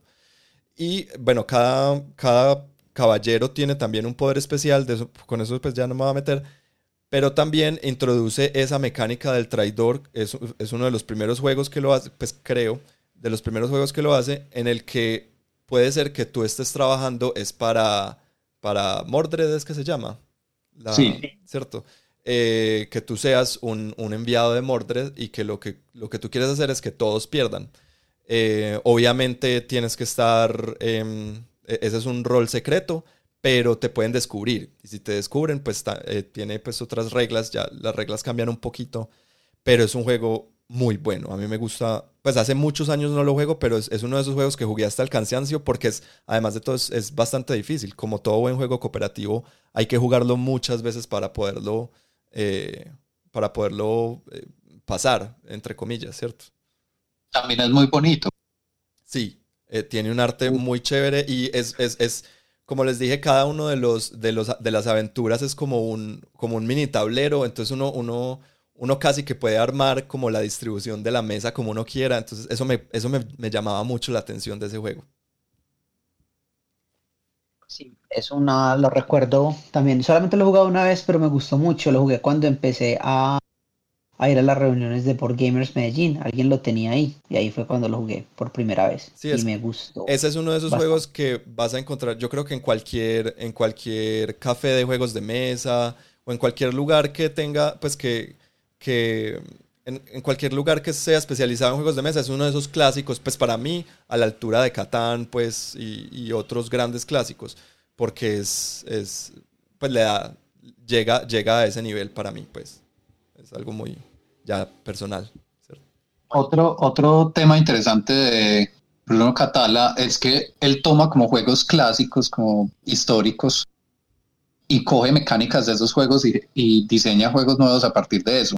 Entonces, por ejemplo, pues por decir alguno, que ahí tenemos una lista, eh, ¿ustedes saben cuál es, saben cuál es Hanafuda? Yo no lo conozco. No. Hanafuda es como un juego de cartas clásico histórico japonés. Y Kanagawa coge inspiración de ese juego. También tiene Pentaminos, que es como una especie de Tetris, que, que en ese se inspiran varios juegos de él. Mancala inspira a Five Tribes. Sí. Poker inspira pues a Chicago Poker y Dice Town. Sí, Dice Town. Tiene también Cricket Rule of Darts, que inspira a Dice Stars. Solitario inspira a SOS Titanic.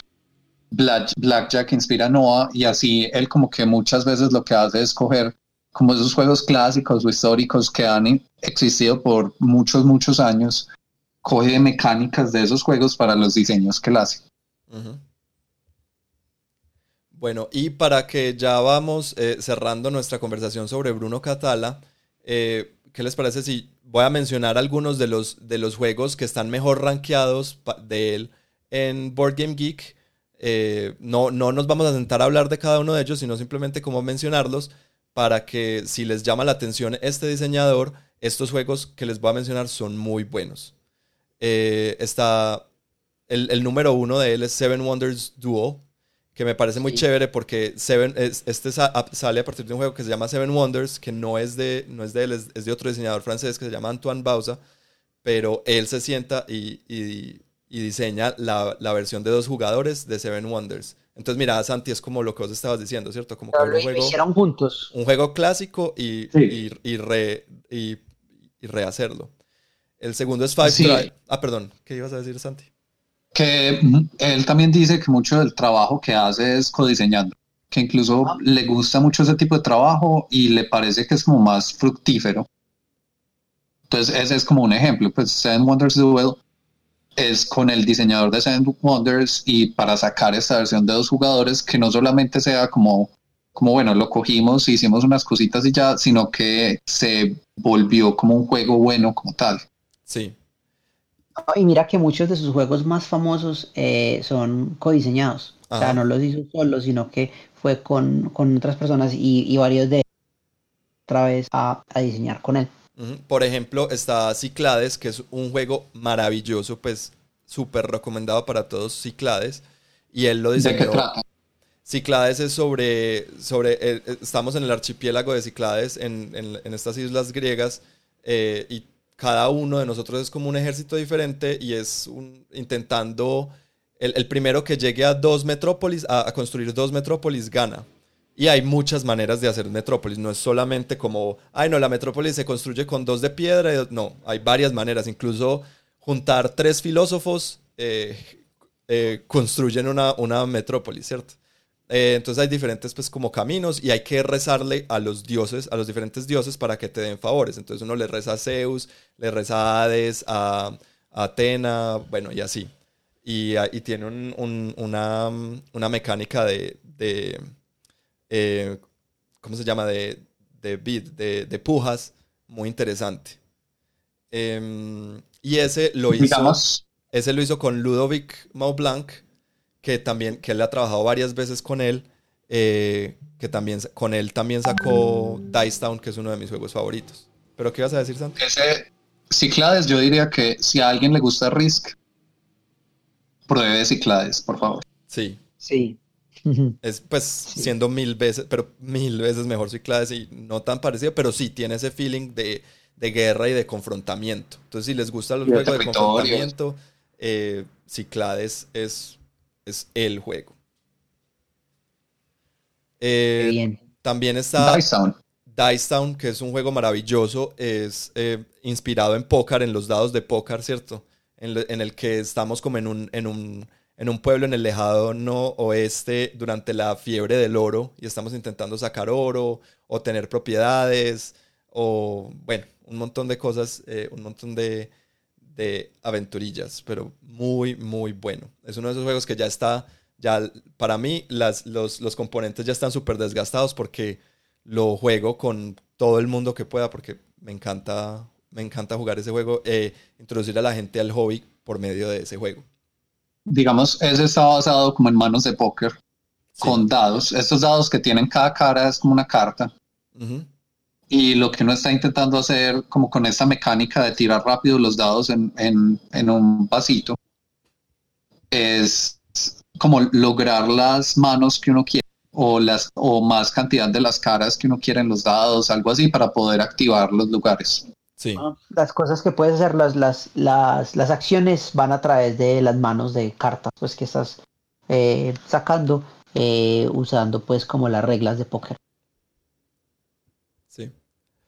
Y el, último juego que quiero em, destacar de, Bruno Catala, que no hemos hablado, es uno que salió en el 2015. Ah, en el 2015 salió la segunda edición eh, la primera no recuerdo en qué año, creo que es de 2009, que se llama Mission Red Planet, que es una como una readaptación de, mm, del juego de Citadels, ¿cierto? De, escoger roles y de hacer cosas diferentes, pero no solamente como en Citadels, que es como escoger roles para construir, sino que él le agrega, pues es escoger roles y hay toda una mecánica de, de, área control en el que todos vamos a ir a colonizar eh, Marte para hacer puntos allá.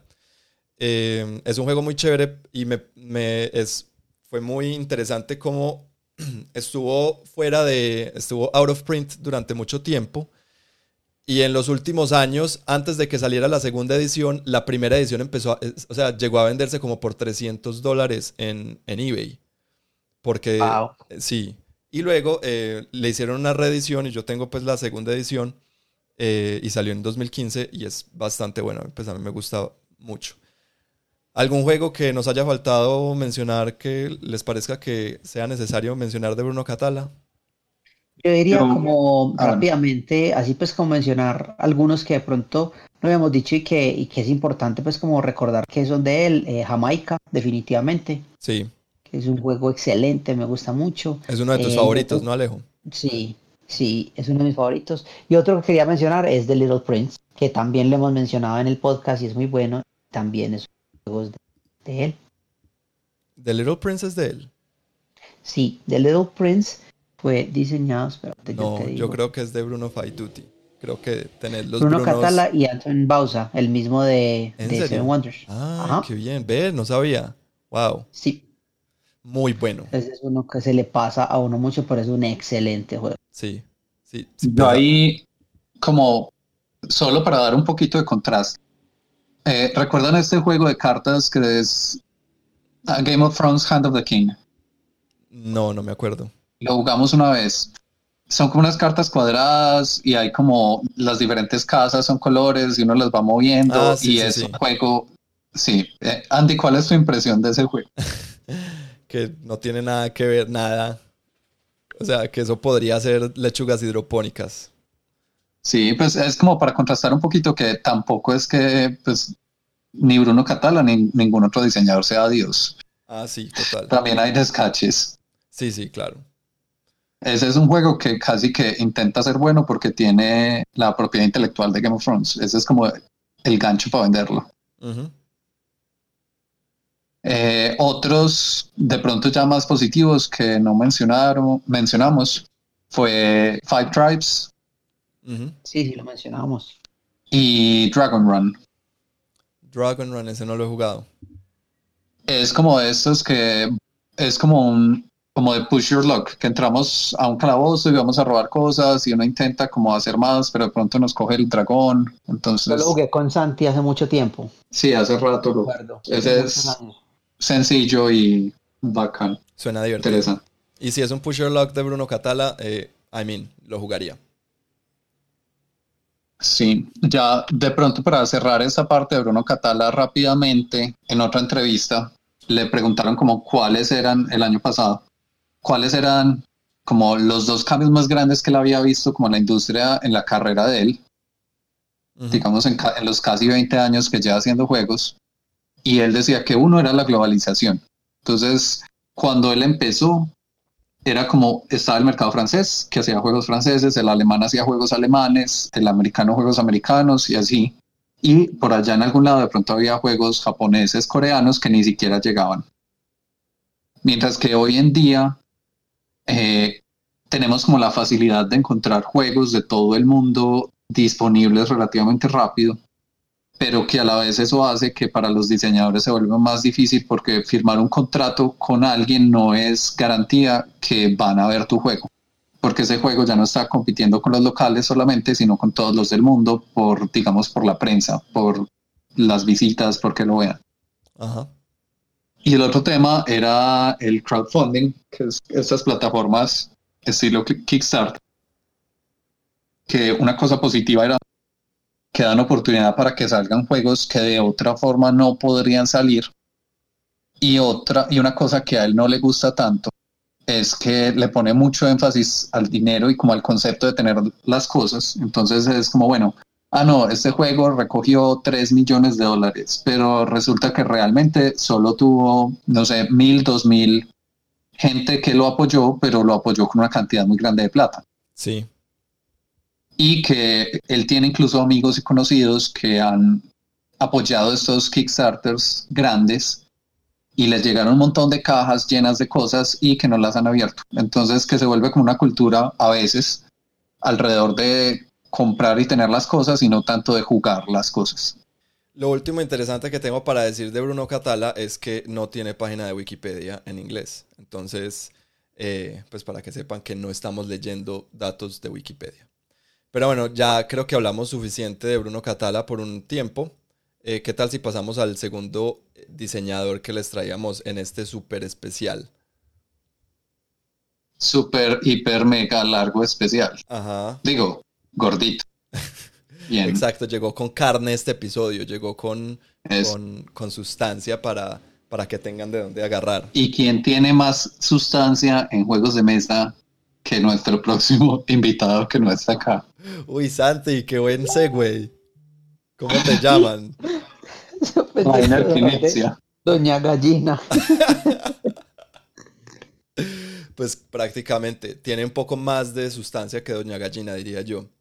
Eh, y es nada más y nada menos que Rainer Knizia. Entonces, ¿quién quiere dar una pequeña introducción sobre Rainer Knizia? Yo, yo quiero proponer una dinámica. Ok. ¿Por qué no cada uno dice como lo que piensa sin mirar ni leer nada ni las notas de Rainer Knizia. O sea, ¿qué le viene a la cabeza cuando le dicen ese nombre y toda esa sustancia? A mí se me viene a la cabeza como matemáticas y aburrimiento. El nombre, ojo, no los juegos de él. A mí se me viene a la cabeza muchos, muchos, muchos juegos y no necesariamente todos buenos. O sea, yo siento que con él hay de todo y de todo es de todo. ¿Ustedes han jugado el Hobbit, el que yo tengo? Eso es lo que se me viene a la cabeza cuando pienso en Rainer Knizia. Ese juego es el más raro del mundo. Es horrible, Santi. es, es, mediocre. Santi, ¿y tú qué piensas? ¿A, ti qué se te viene en la cabeza? A mí se me viene a la cabeza como un robot en una nave que quiere conquistar el mundo de los juegos de mesa. Eso es porque lo viste como, en como el Mesías. ¿cierto? Sí, pero no era un robot. Yo le agregué mi twist. Pero a este robot se le está acabando la batería y no trajo el cable del cargador perfecto. ¡Ey! Pero ¿por qué están tan negativos con Rainer Knizia? No, a mí eso me parece súper bueno. O sea, a mí me parece que nuestro hobby sin él sería muy diferente. Primero, ¿ustedes sabían que Rainer Knizia tiene un, segundo nombre? ¡Ja! Apuesto a que no sabían eso. Se llama Rainer. Rainer Brainer Knizia. Yo sí sabía eso. No, se llama Rainer Walter Knizia. Dios mío. Y él nació en Alemania en el 57, o sea, tiene un año menos que mi papá, eh, que mi mamá.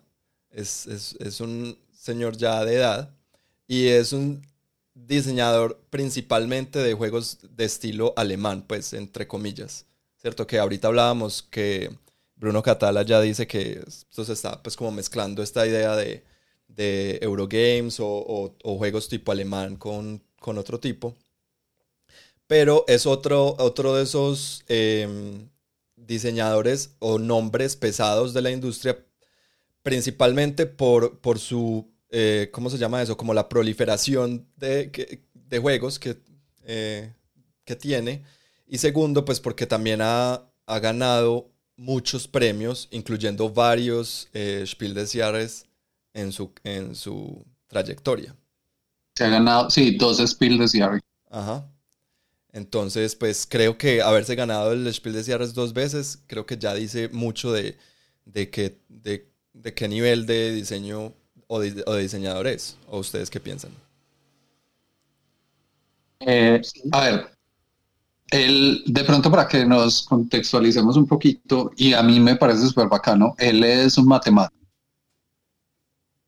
y tiene maestría y doctorado. Y él antes de dedicarse a los juegos de mesa era, era parte como de la junta directiva de un fondo inglés. No sé cómo, se llama eso en español. De un hedge fund, ok. ¿Cómo sí. se llama en inglés? De una, como una firma de, de, de, inversiones. Sí, entonces eh, se imagina pues como el calibre económico en el que estaba. Y de pronto como que decidió meterse en los juegos de mesa. Ahora, también eso le da, pues sí creo que le dio como una tranquilidad muy grande económica para poder seguir la pasión.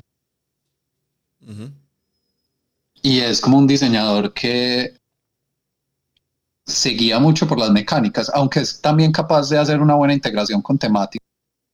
Pero, y de pronto por eso es el comentario de que a veces como que falla o sentimos que fallan algunos diseños, pero es porque coge como una mecánica que le parece interesante y saca un juego con esa mecánica. Y le pone el hobbit. El 80% de las veces. Eh, me parece interesante. Mira, él empezó, los primeros, los primeros juegos los publicó en 1990, que eran Gold Digger y Desperados. Y desde 1997 es un diseñador de juegos de tiempo completo. Entonces, eh, sí, entiendo que de pronto sea muy criticado, pero pues uno poder decir que desde el 97 es diseñador de juegos, pues claro, primero, con razón tiene tantos juegos publicados, pero también eh, eso habla de una, de una trayectoria que muy pocos en la industria pueden, eh, pueden compararse.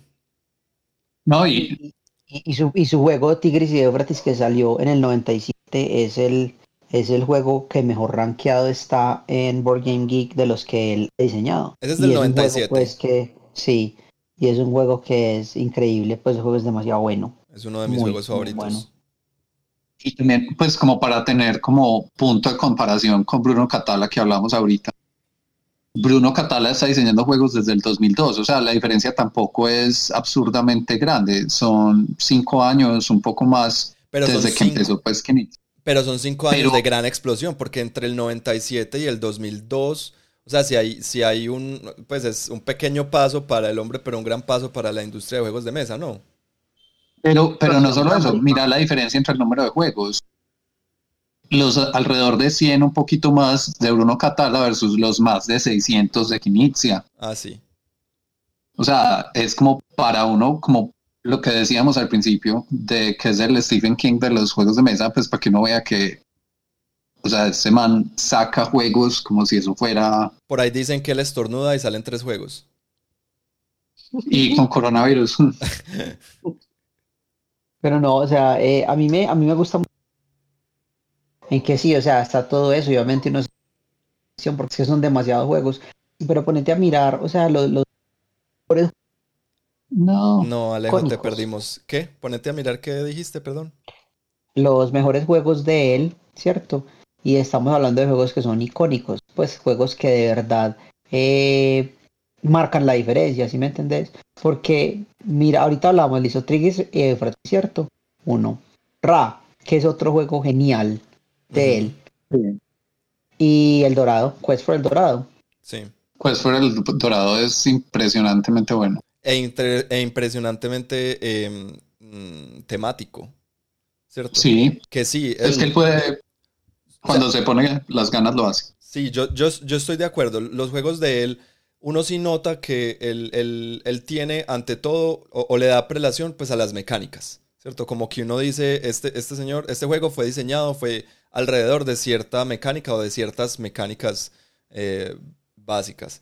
Y, y, muchas veces, muchísimas, muchísimas veces con juegos de Knizia, uno ve que el tema es como, hmm, no sé, no, no, no, lo, no lo veo, pero, pero está bien, te lo acepto. Eh, pero The Quest for El Dorado sí es uno que, pues yo me atrevo a decir que es, es un matrimonio maravilloso de mecánicas y, y, temática. Ahora, ¿qué tiene, ¿qué tiene Bruno Catala que no tiene Rainer Knizia? Pues muchas cosas, pero entre otras, em, que Rainer Knizia no es, no, no le pone tanto cuidado a la producción del juego como Bruno Catala, ¿cierto? No sé si es porque, si es, si es por algún, porque de pronto su, su, su contrato no lo deja o, o, o, porque no le gusta. La verdad no tengo ni idea, no sé si Santi tiene algún, algún detalle sobre esto, pero sí se nota que la, la calidad de, de, de, componentes muchas veces o de producción de juegos de mesa de, de Rainer Knizia sí es inferior a las de, a las de Bruno Catala, sobre todo bueno, claro que ahora eh, eh, está como de moda reimprimir juegos de, de Rainer Knizia y los están reencauchando de una manera maravillosa. Es que ahí, ahí hay como un tema que es, o sea, Catala, así la diferencia no sea tanta desde que empezaron, que Catala tenga nombres y es relativamente reciente, pues es un tema de los últimos, no sé, 10 años. Mientras que Knizia es un gigante de la industria pues ya desde hace mucho más tiempo y es una persona que ya uno considera que tiene clásicos y que es lo que vos decís en este momento la mayoría de juegos que salen de Knizia son re como ediciones de aniversario de juegos de Knizia. Entonces es como la edición de los 20 años de tal juego, por ejemplo Tigris y Eufrates, cosas así. Sí. Y el, y él a veces incluso cuenta que es que cuando va a llegar el aniversario de un juego clásico de él, lo llaman los, las editoriales de juegos de mesa para ofrecerle varias que le sacan la edición. Está, él, él, está en el punto en el que todo el mundo, todo, pues un montón de gente quisiera estar, pero es como el único en el mundo. Sí, pero también entonces con ese tema de los componentes, él viene diseñando juegos de un punto donde no se pensaban los componentes tanto. Sí, porque mira, o sea, mira que muchos de sus clásicos vienen de los noventas, de mediados y de finales de los noventas, donde en realidad no era, o, o, se pensaba las, las, los materiales o los, los, elementos físicos del juego no eran, o, se pensaban muy diferentes eh, en esa época, donde el, cartón, el cartón las cosas se, se fabricaban con cartón de mucho menor gramaje, con de pronto impresión no tan buena. Entonces, sí, él, como que de pronto se, se, crió en esa vieja escuela de, la producción de juegos. También otro, creo que otro factor que habría ahí importante es el tema que pues él es originalmente pues alemán, vive en Inglaterra. Sí. Pero entonces él publicó mucho con las casas alemanas, mientras que Catala es francés y publicaba con las casas francesas. Y si vos ves la diferencia como en la producción de los juegos, se nota mucho. Los alemanes son como muy eurojuegos clásicos, vamos a pensarle, y esto va a ser como hermoso como sistema y como modelo de juego. Mientras que los franceses son mucho como de cómo se sienten, se ven las cosas. Sí, son maneras diferentes de, pues, filosofías de vida que se ven Incluso compararlos de, de, ¿cómo se llama esta casa alemana súper conocida? ¿Cuál de todas? La editorial. Eh, Ravensburger. Eso. Sí. Compara esa con Hielo. Ah, sí, no, absolutamente. Pero Ravensburger últimamente está llegando como a ese nivel. No. No, pero nunca al nivel de Yellow. No, no. No, no, es que no. Obviamente hay una diferencia muy grande.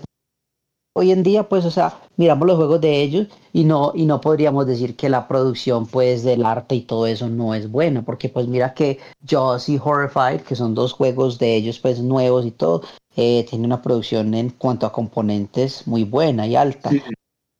No, si es cierto lo que dice Santi, yo nunca diría pues que lo principal de estos juegos es el look, porque eso no es verdad, ¿cierto? Eh, mientras que los juegos de hielo uno sí puede decir que entran por los ojos, todos, por decirlo así.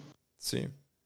Sí, pero digamos con lo que dice Alejo, eh, ahorita estas editoriales alemanas están sacando juegos de mejor, digamos, arte, componentes, no porque los anteriores fueran malos en esos, sino porque no era como la super prioridad. Pero ahorita sí están viendo que eso es un factor que el mercado mira, pues y los jugadores también. Sí, claro. Bueno, entonces eso por el lado de lo que vos decías, Andy. De la producción, estás diciendo. Sí. Sí, eh, a mí me parece que a, a Rainer Knizia lo critican mucho y de una manera em, injusta para mí, porque, listo, él, tiene más de 600 juegos publicados, entonces obviamente entre esos va a haber juegos muy buenos y va a haber juegos muy malos. Eh, creo que es muy, prácticamente, yo diría imposible que en 600 juegos pues todo sea maravilloso. Eh, pero entonces mucha gente se pega de las minucias de los juegos malos para criticar toda su carrera, ¿cierto? Y es como, para mí, un juego bueno ya hace que, ya, ya opaca todos los juegos malos que puedas tener, ¿sí me entendés? Y, para, para, muchos de sus críticos eh, es al revés, un juego malo ya opaca todos los juegos, toda todo el portafolio de, excelentes juegos que tiene, que tiene Rainer Knizia. Entonces, bueno. Sí, yo no sé, yo personalmente no estoy de acuerdo con eso. Para mí, yo me voy por el lado de la manera que vos le explicaste. Un juego bueno vale la pena los otros juegos que pues que hayan salido que no sean tan buenos. Sí. Y más que uno decide pues cuál compra. Sí.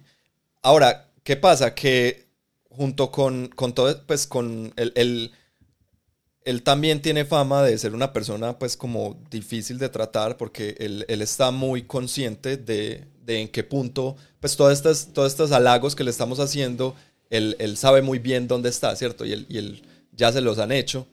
Entonces, eh, por ejemplo, él siempre se presenta él mismo como el doctor Rainer Knizia, ¿cierto? Y es el doctor Rainer doctor.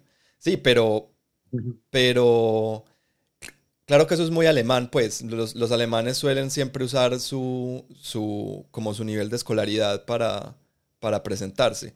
Pero para mucha gente, incluyendo para mí al principio, era difícil verlo y, no pensar como, y no verlo como con, como, como, como con prepotencia. ¿Sí me entendés? Como que me está, me está hablando con cierta prepotencia. Pero, Diosito. Puede ser como un choque cultural más fácil, pues. Sí.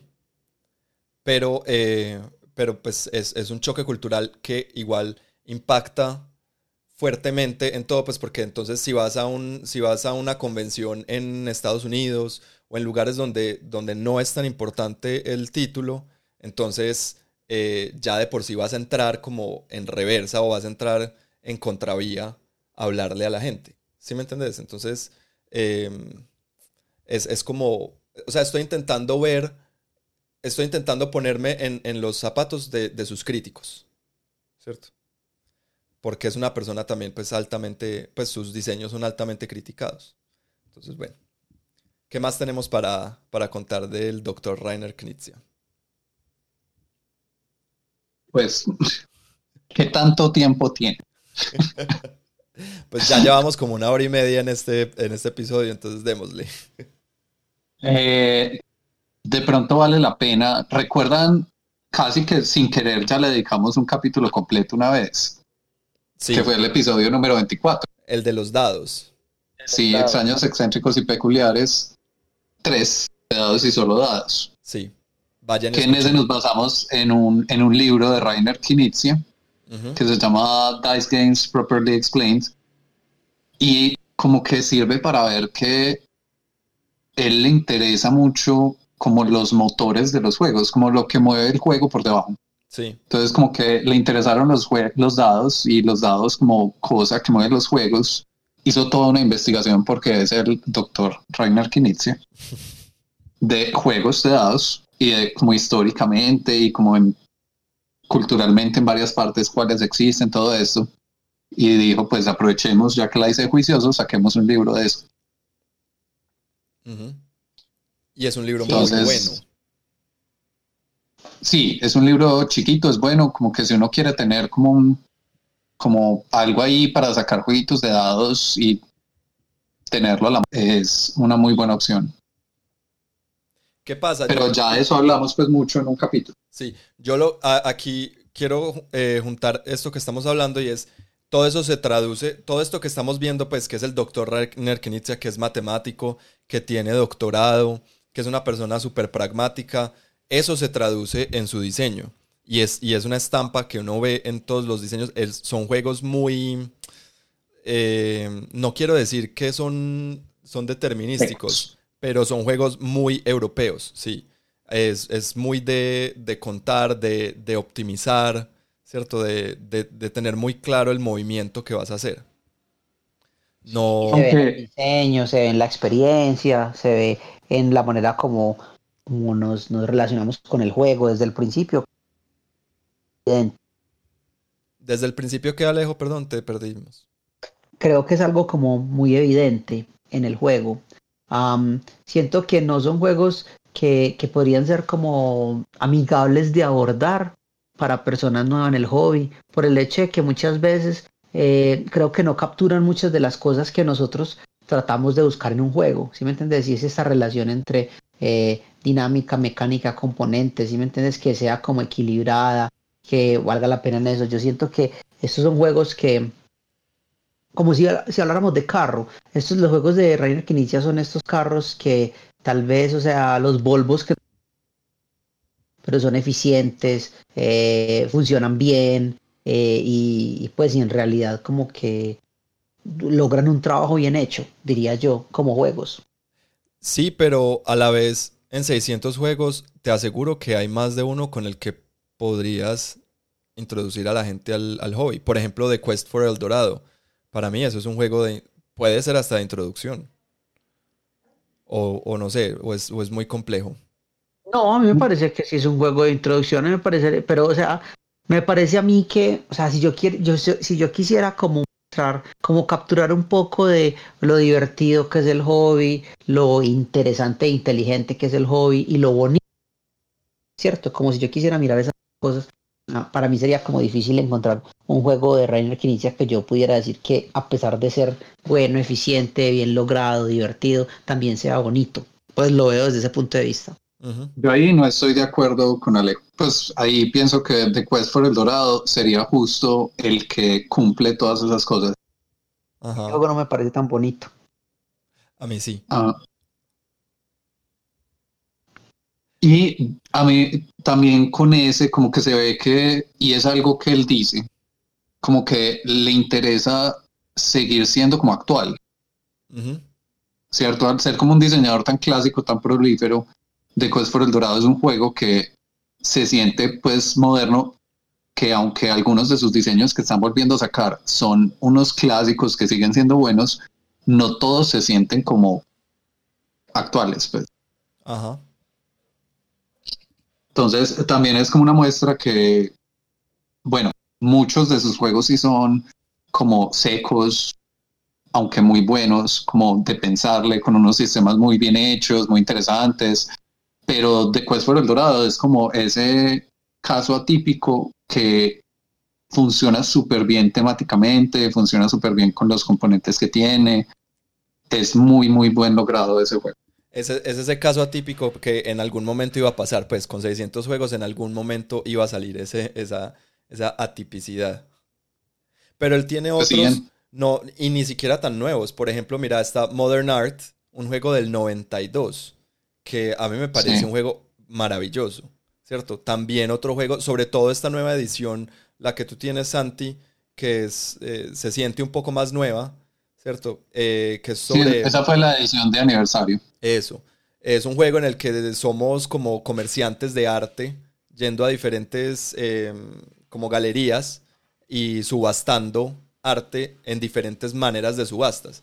Que eso es otra cosa que él tiene, como que le, interes- le gusta una mecánica y la explota de muchas maneras en el mismo juego. Que lo veíamos ahorita, por ejemplo, en, en, en Decathlon, entonces le gusta el, el, pues, las tiradas de dados, entonces hay muchas maneras de, de hacer tiradas y de guardar los dados y así. Y en este, un, libro completo. sí, en este Modern Art es, es un juego que se trata básicamente solamente de, de- de subastar, de subastas, pero tiene como cinco su- maneras de, de subastas diferentes. Y las explora muy bien, pues lo hace de una, de una muy buena manera.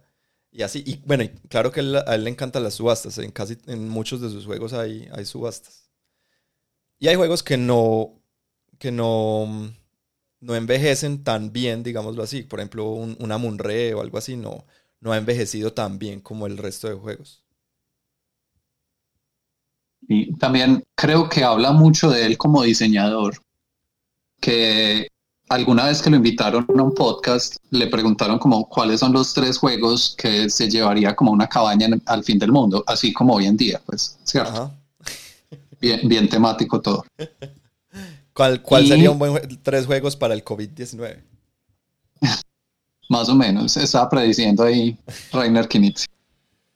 Eh, entonces, dos de las cosas que dicen que van muy por el lado de lo que les hemos contado hasta ahora es, lo primero que dice es, me llevaría un naipe de, carta, de cartas y estoy haciendo trampa porque puedo jugar muchos juegos con el naipe de cartas. Ajá. Y el segundo, me llevaría un montón de dados por lo mismo. Entonces también aprendimos que Rainer Knizia hace trampa cuando le preguntan cosas serias. ¿Cómo será jugando? Hmm. Ah, también hay un rumor en las redes que él solo juega sus juegos. ¿En serio? Sí, entonces habla en otro lado que, que es que, es que todo suena, todo suena súper creído, pero uno tiene que ponerse como en los zapatos de qué es ser Rainer Knizia.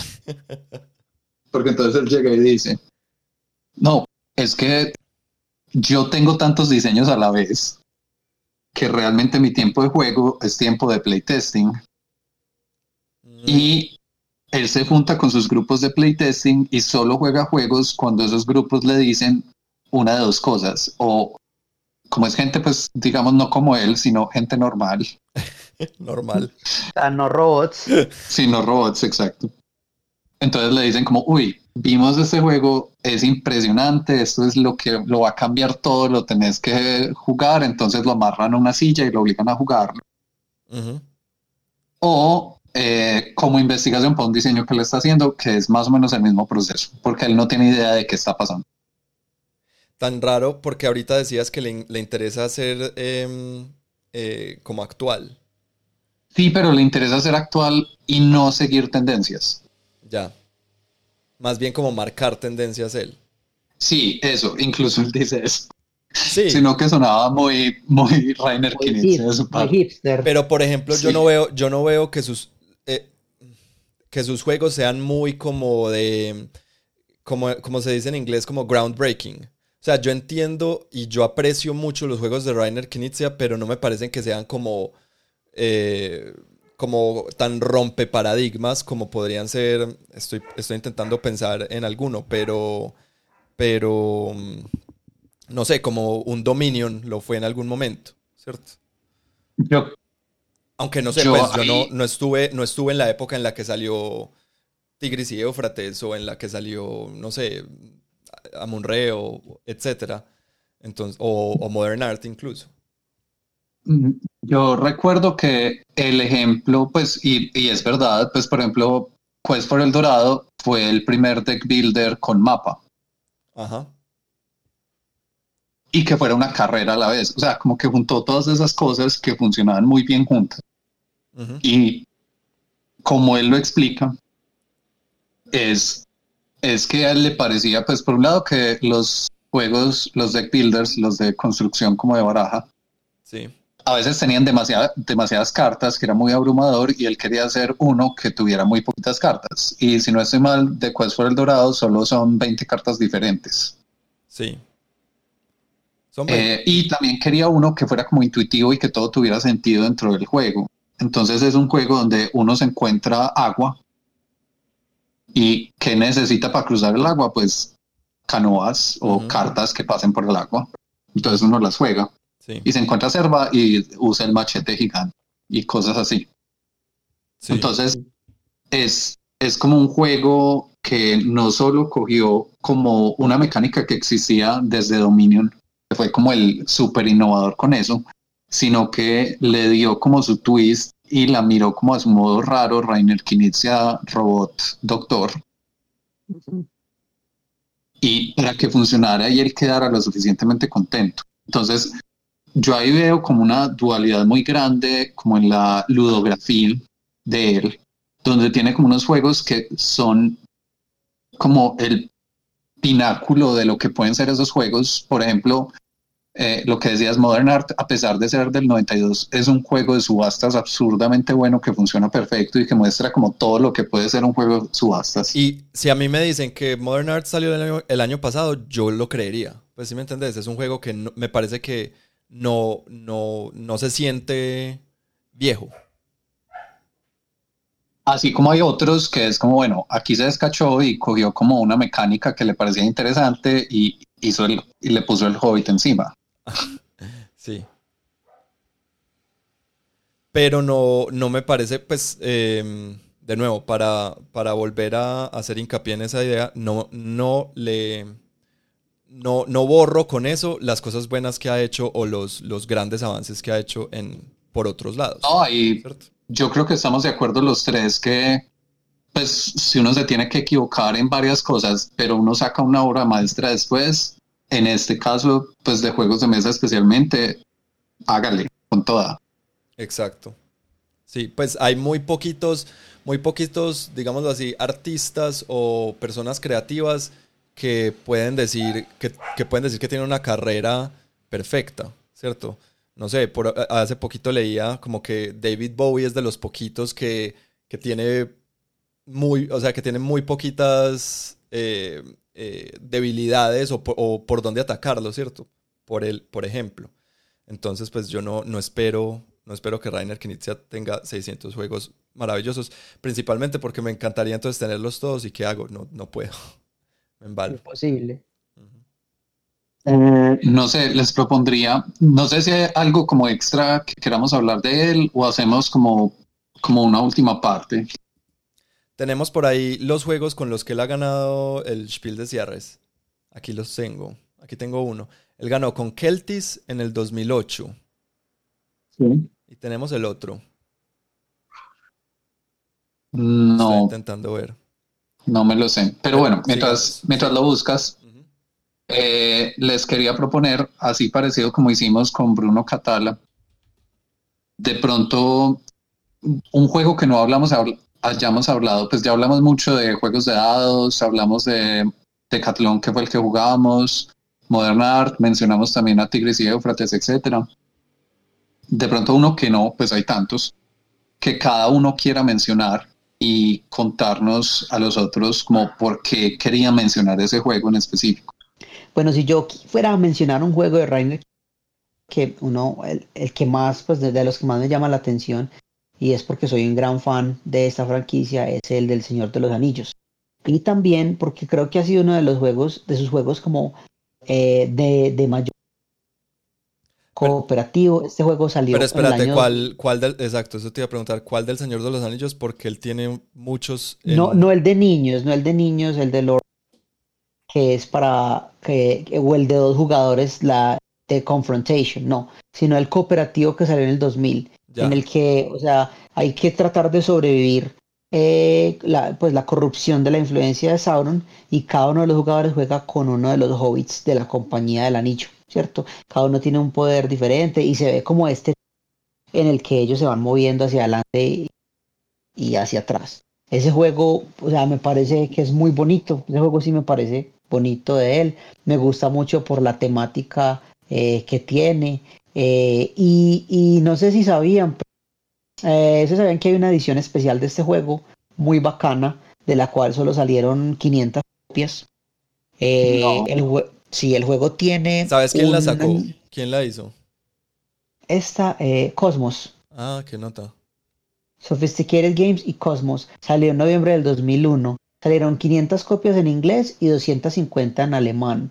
Eh, esta edición tiene un anillo, del, o sea, el anillo eh, de plata y cubierto en oro de 22 quilates.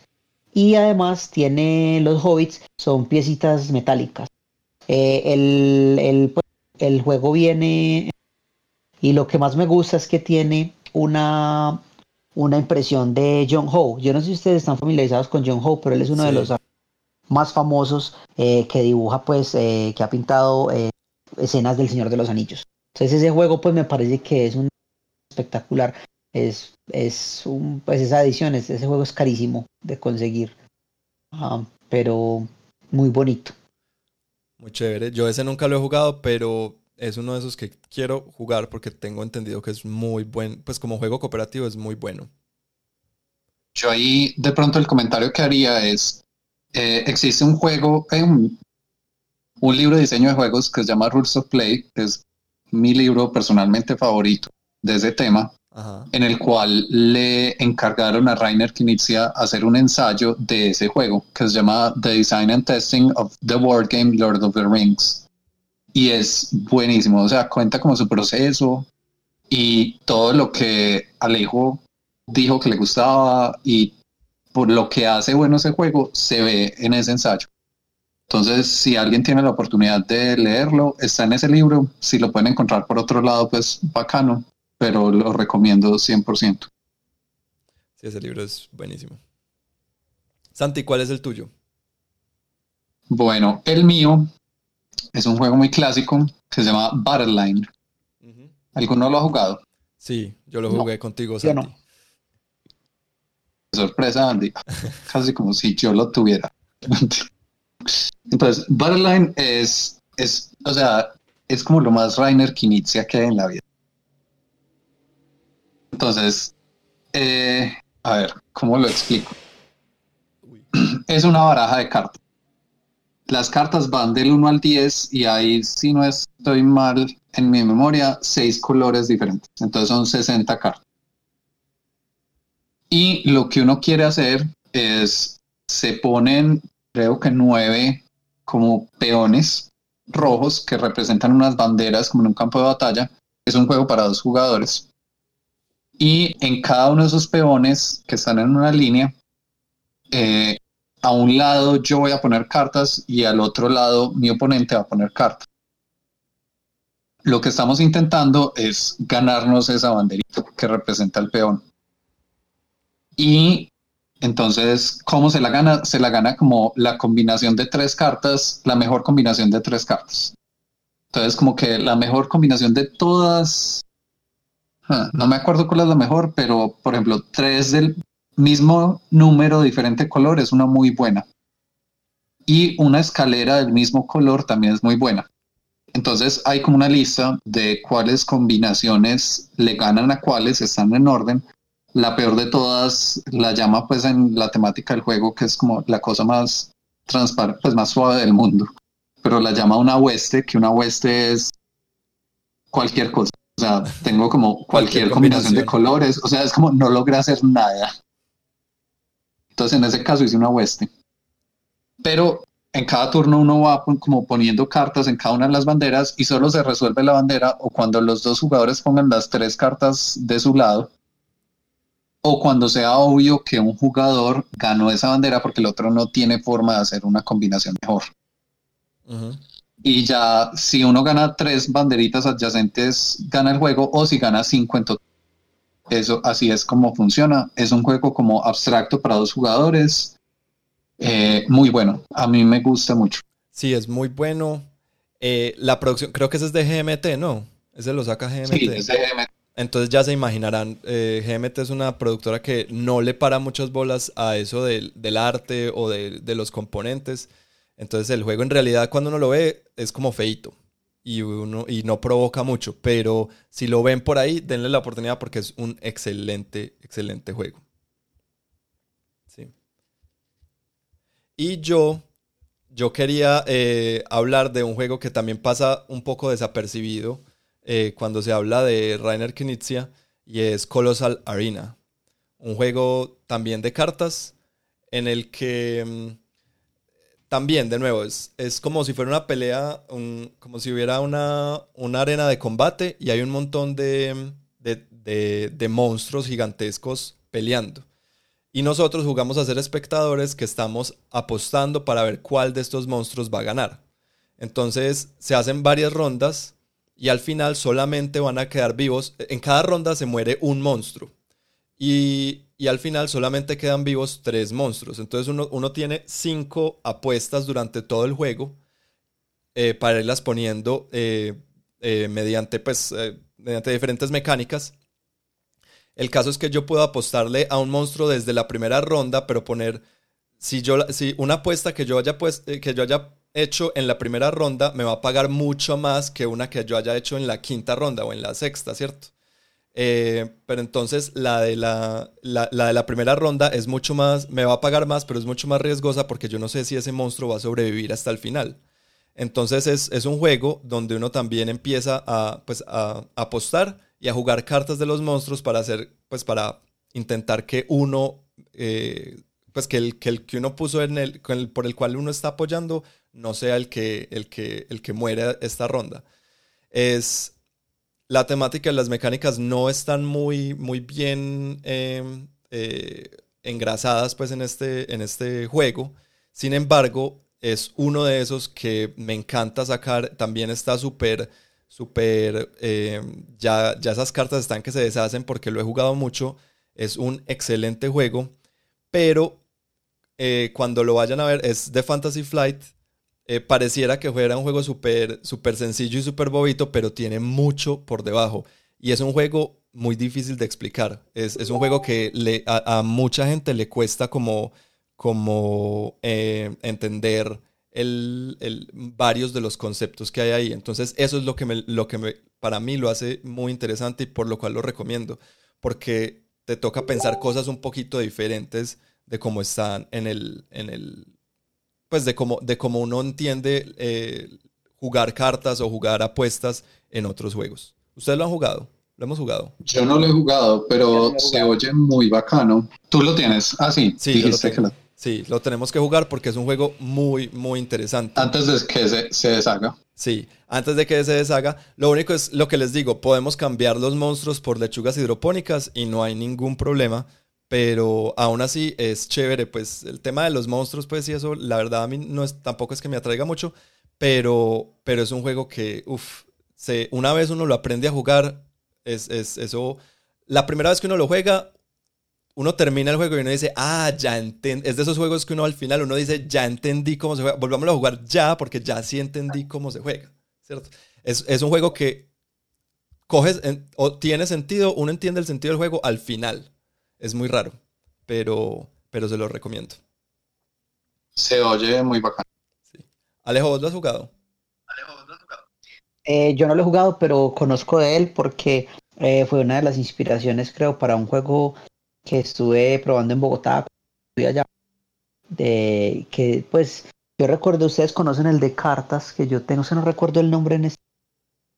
Pero esta persona también estaba sacando uno como una arena así de gladiadores y recuerdo parecidas a lo que estás describiendo, pero yo ese no lo he jugado. Ya, bueno, entonces ese puede ser uno de los juegos que juguemos cuando, cuando nos podamos reunir después de la pandemia. Sí, otro más. Sí, sí, nos vamos a reunir. En nuestra gran lista de juegos por jugar. Bueno, chicos, ¿y qué les parece si vamos dejando por aquí por hoy? Creo que ya es suficiente, suficientemente largo este episodio. Yo creo que fue un buen contraste de dos personas que logran la misión de maneras muy distintas y es obvio a la predilección acá entre cada uno de nosotros individuos. Eh, va, yo creo, o al menos la mía. sí, sí, yo creo que la tuya lejos quedó, bien marcada. Sí, sí, definitivamente. Sí, yo también espero, espero que de este episodio se lleven uno o dos nombres pues no, no, no, solo de diseñadores, sino de juegos que les puedan llamar la atención para conseguir. Por lo general, estos, estos diseñadores son tan, tan, tan, tan famosos y sus juegos son tan buenos que sus juegos son relativamente fáciles de conseguir. Eh, y todos, todos los que mencionamos, creo que no hubo ninguno, bueno, a excepción del, del, del Super Mega eh, Deluxe Edition del Señor de los Anillos, el resto... único de verdad.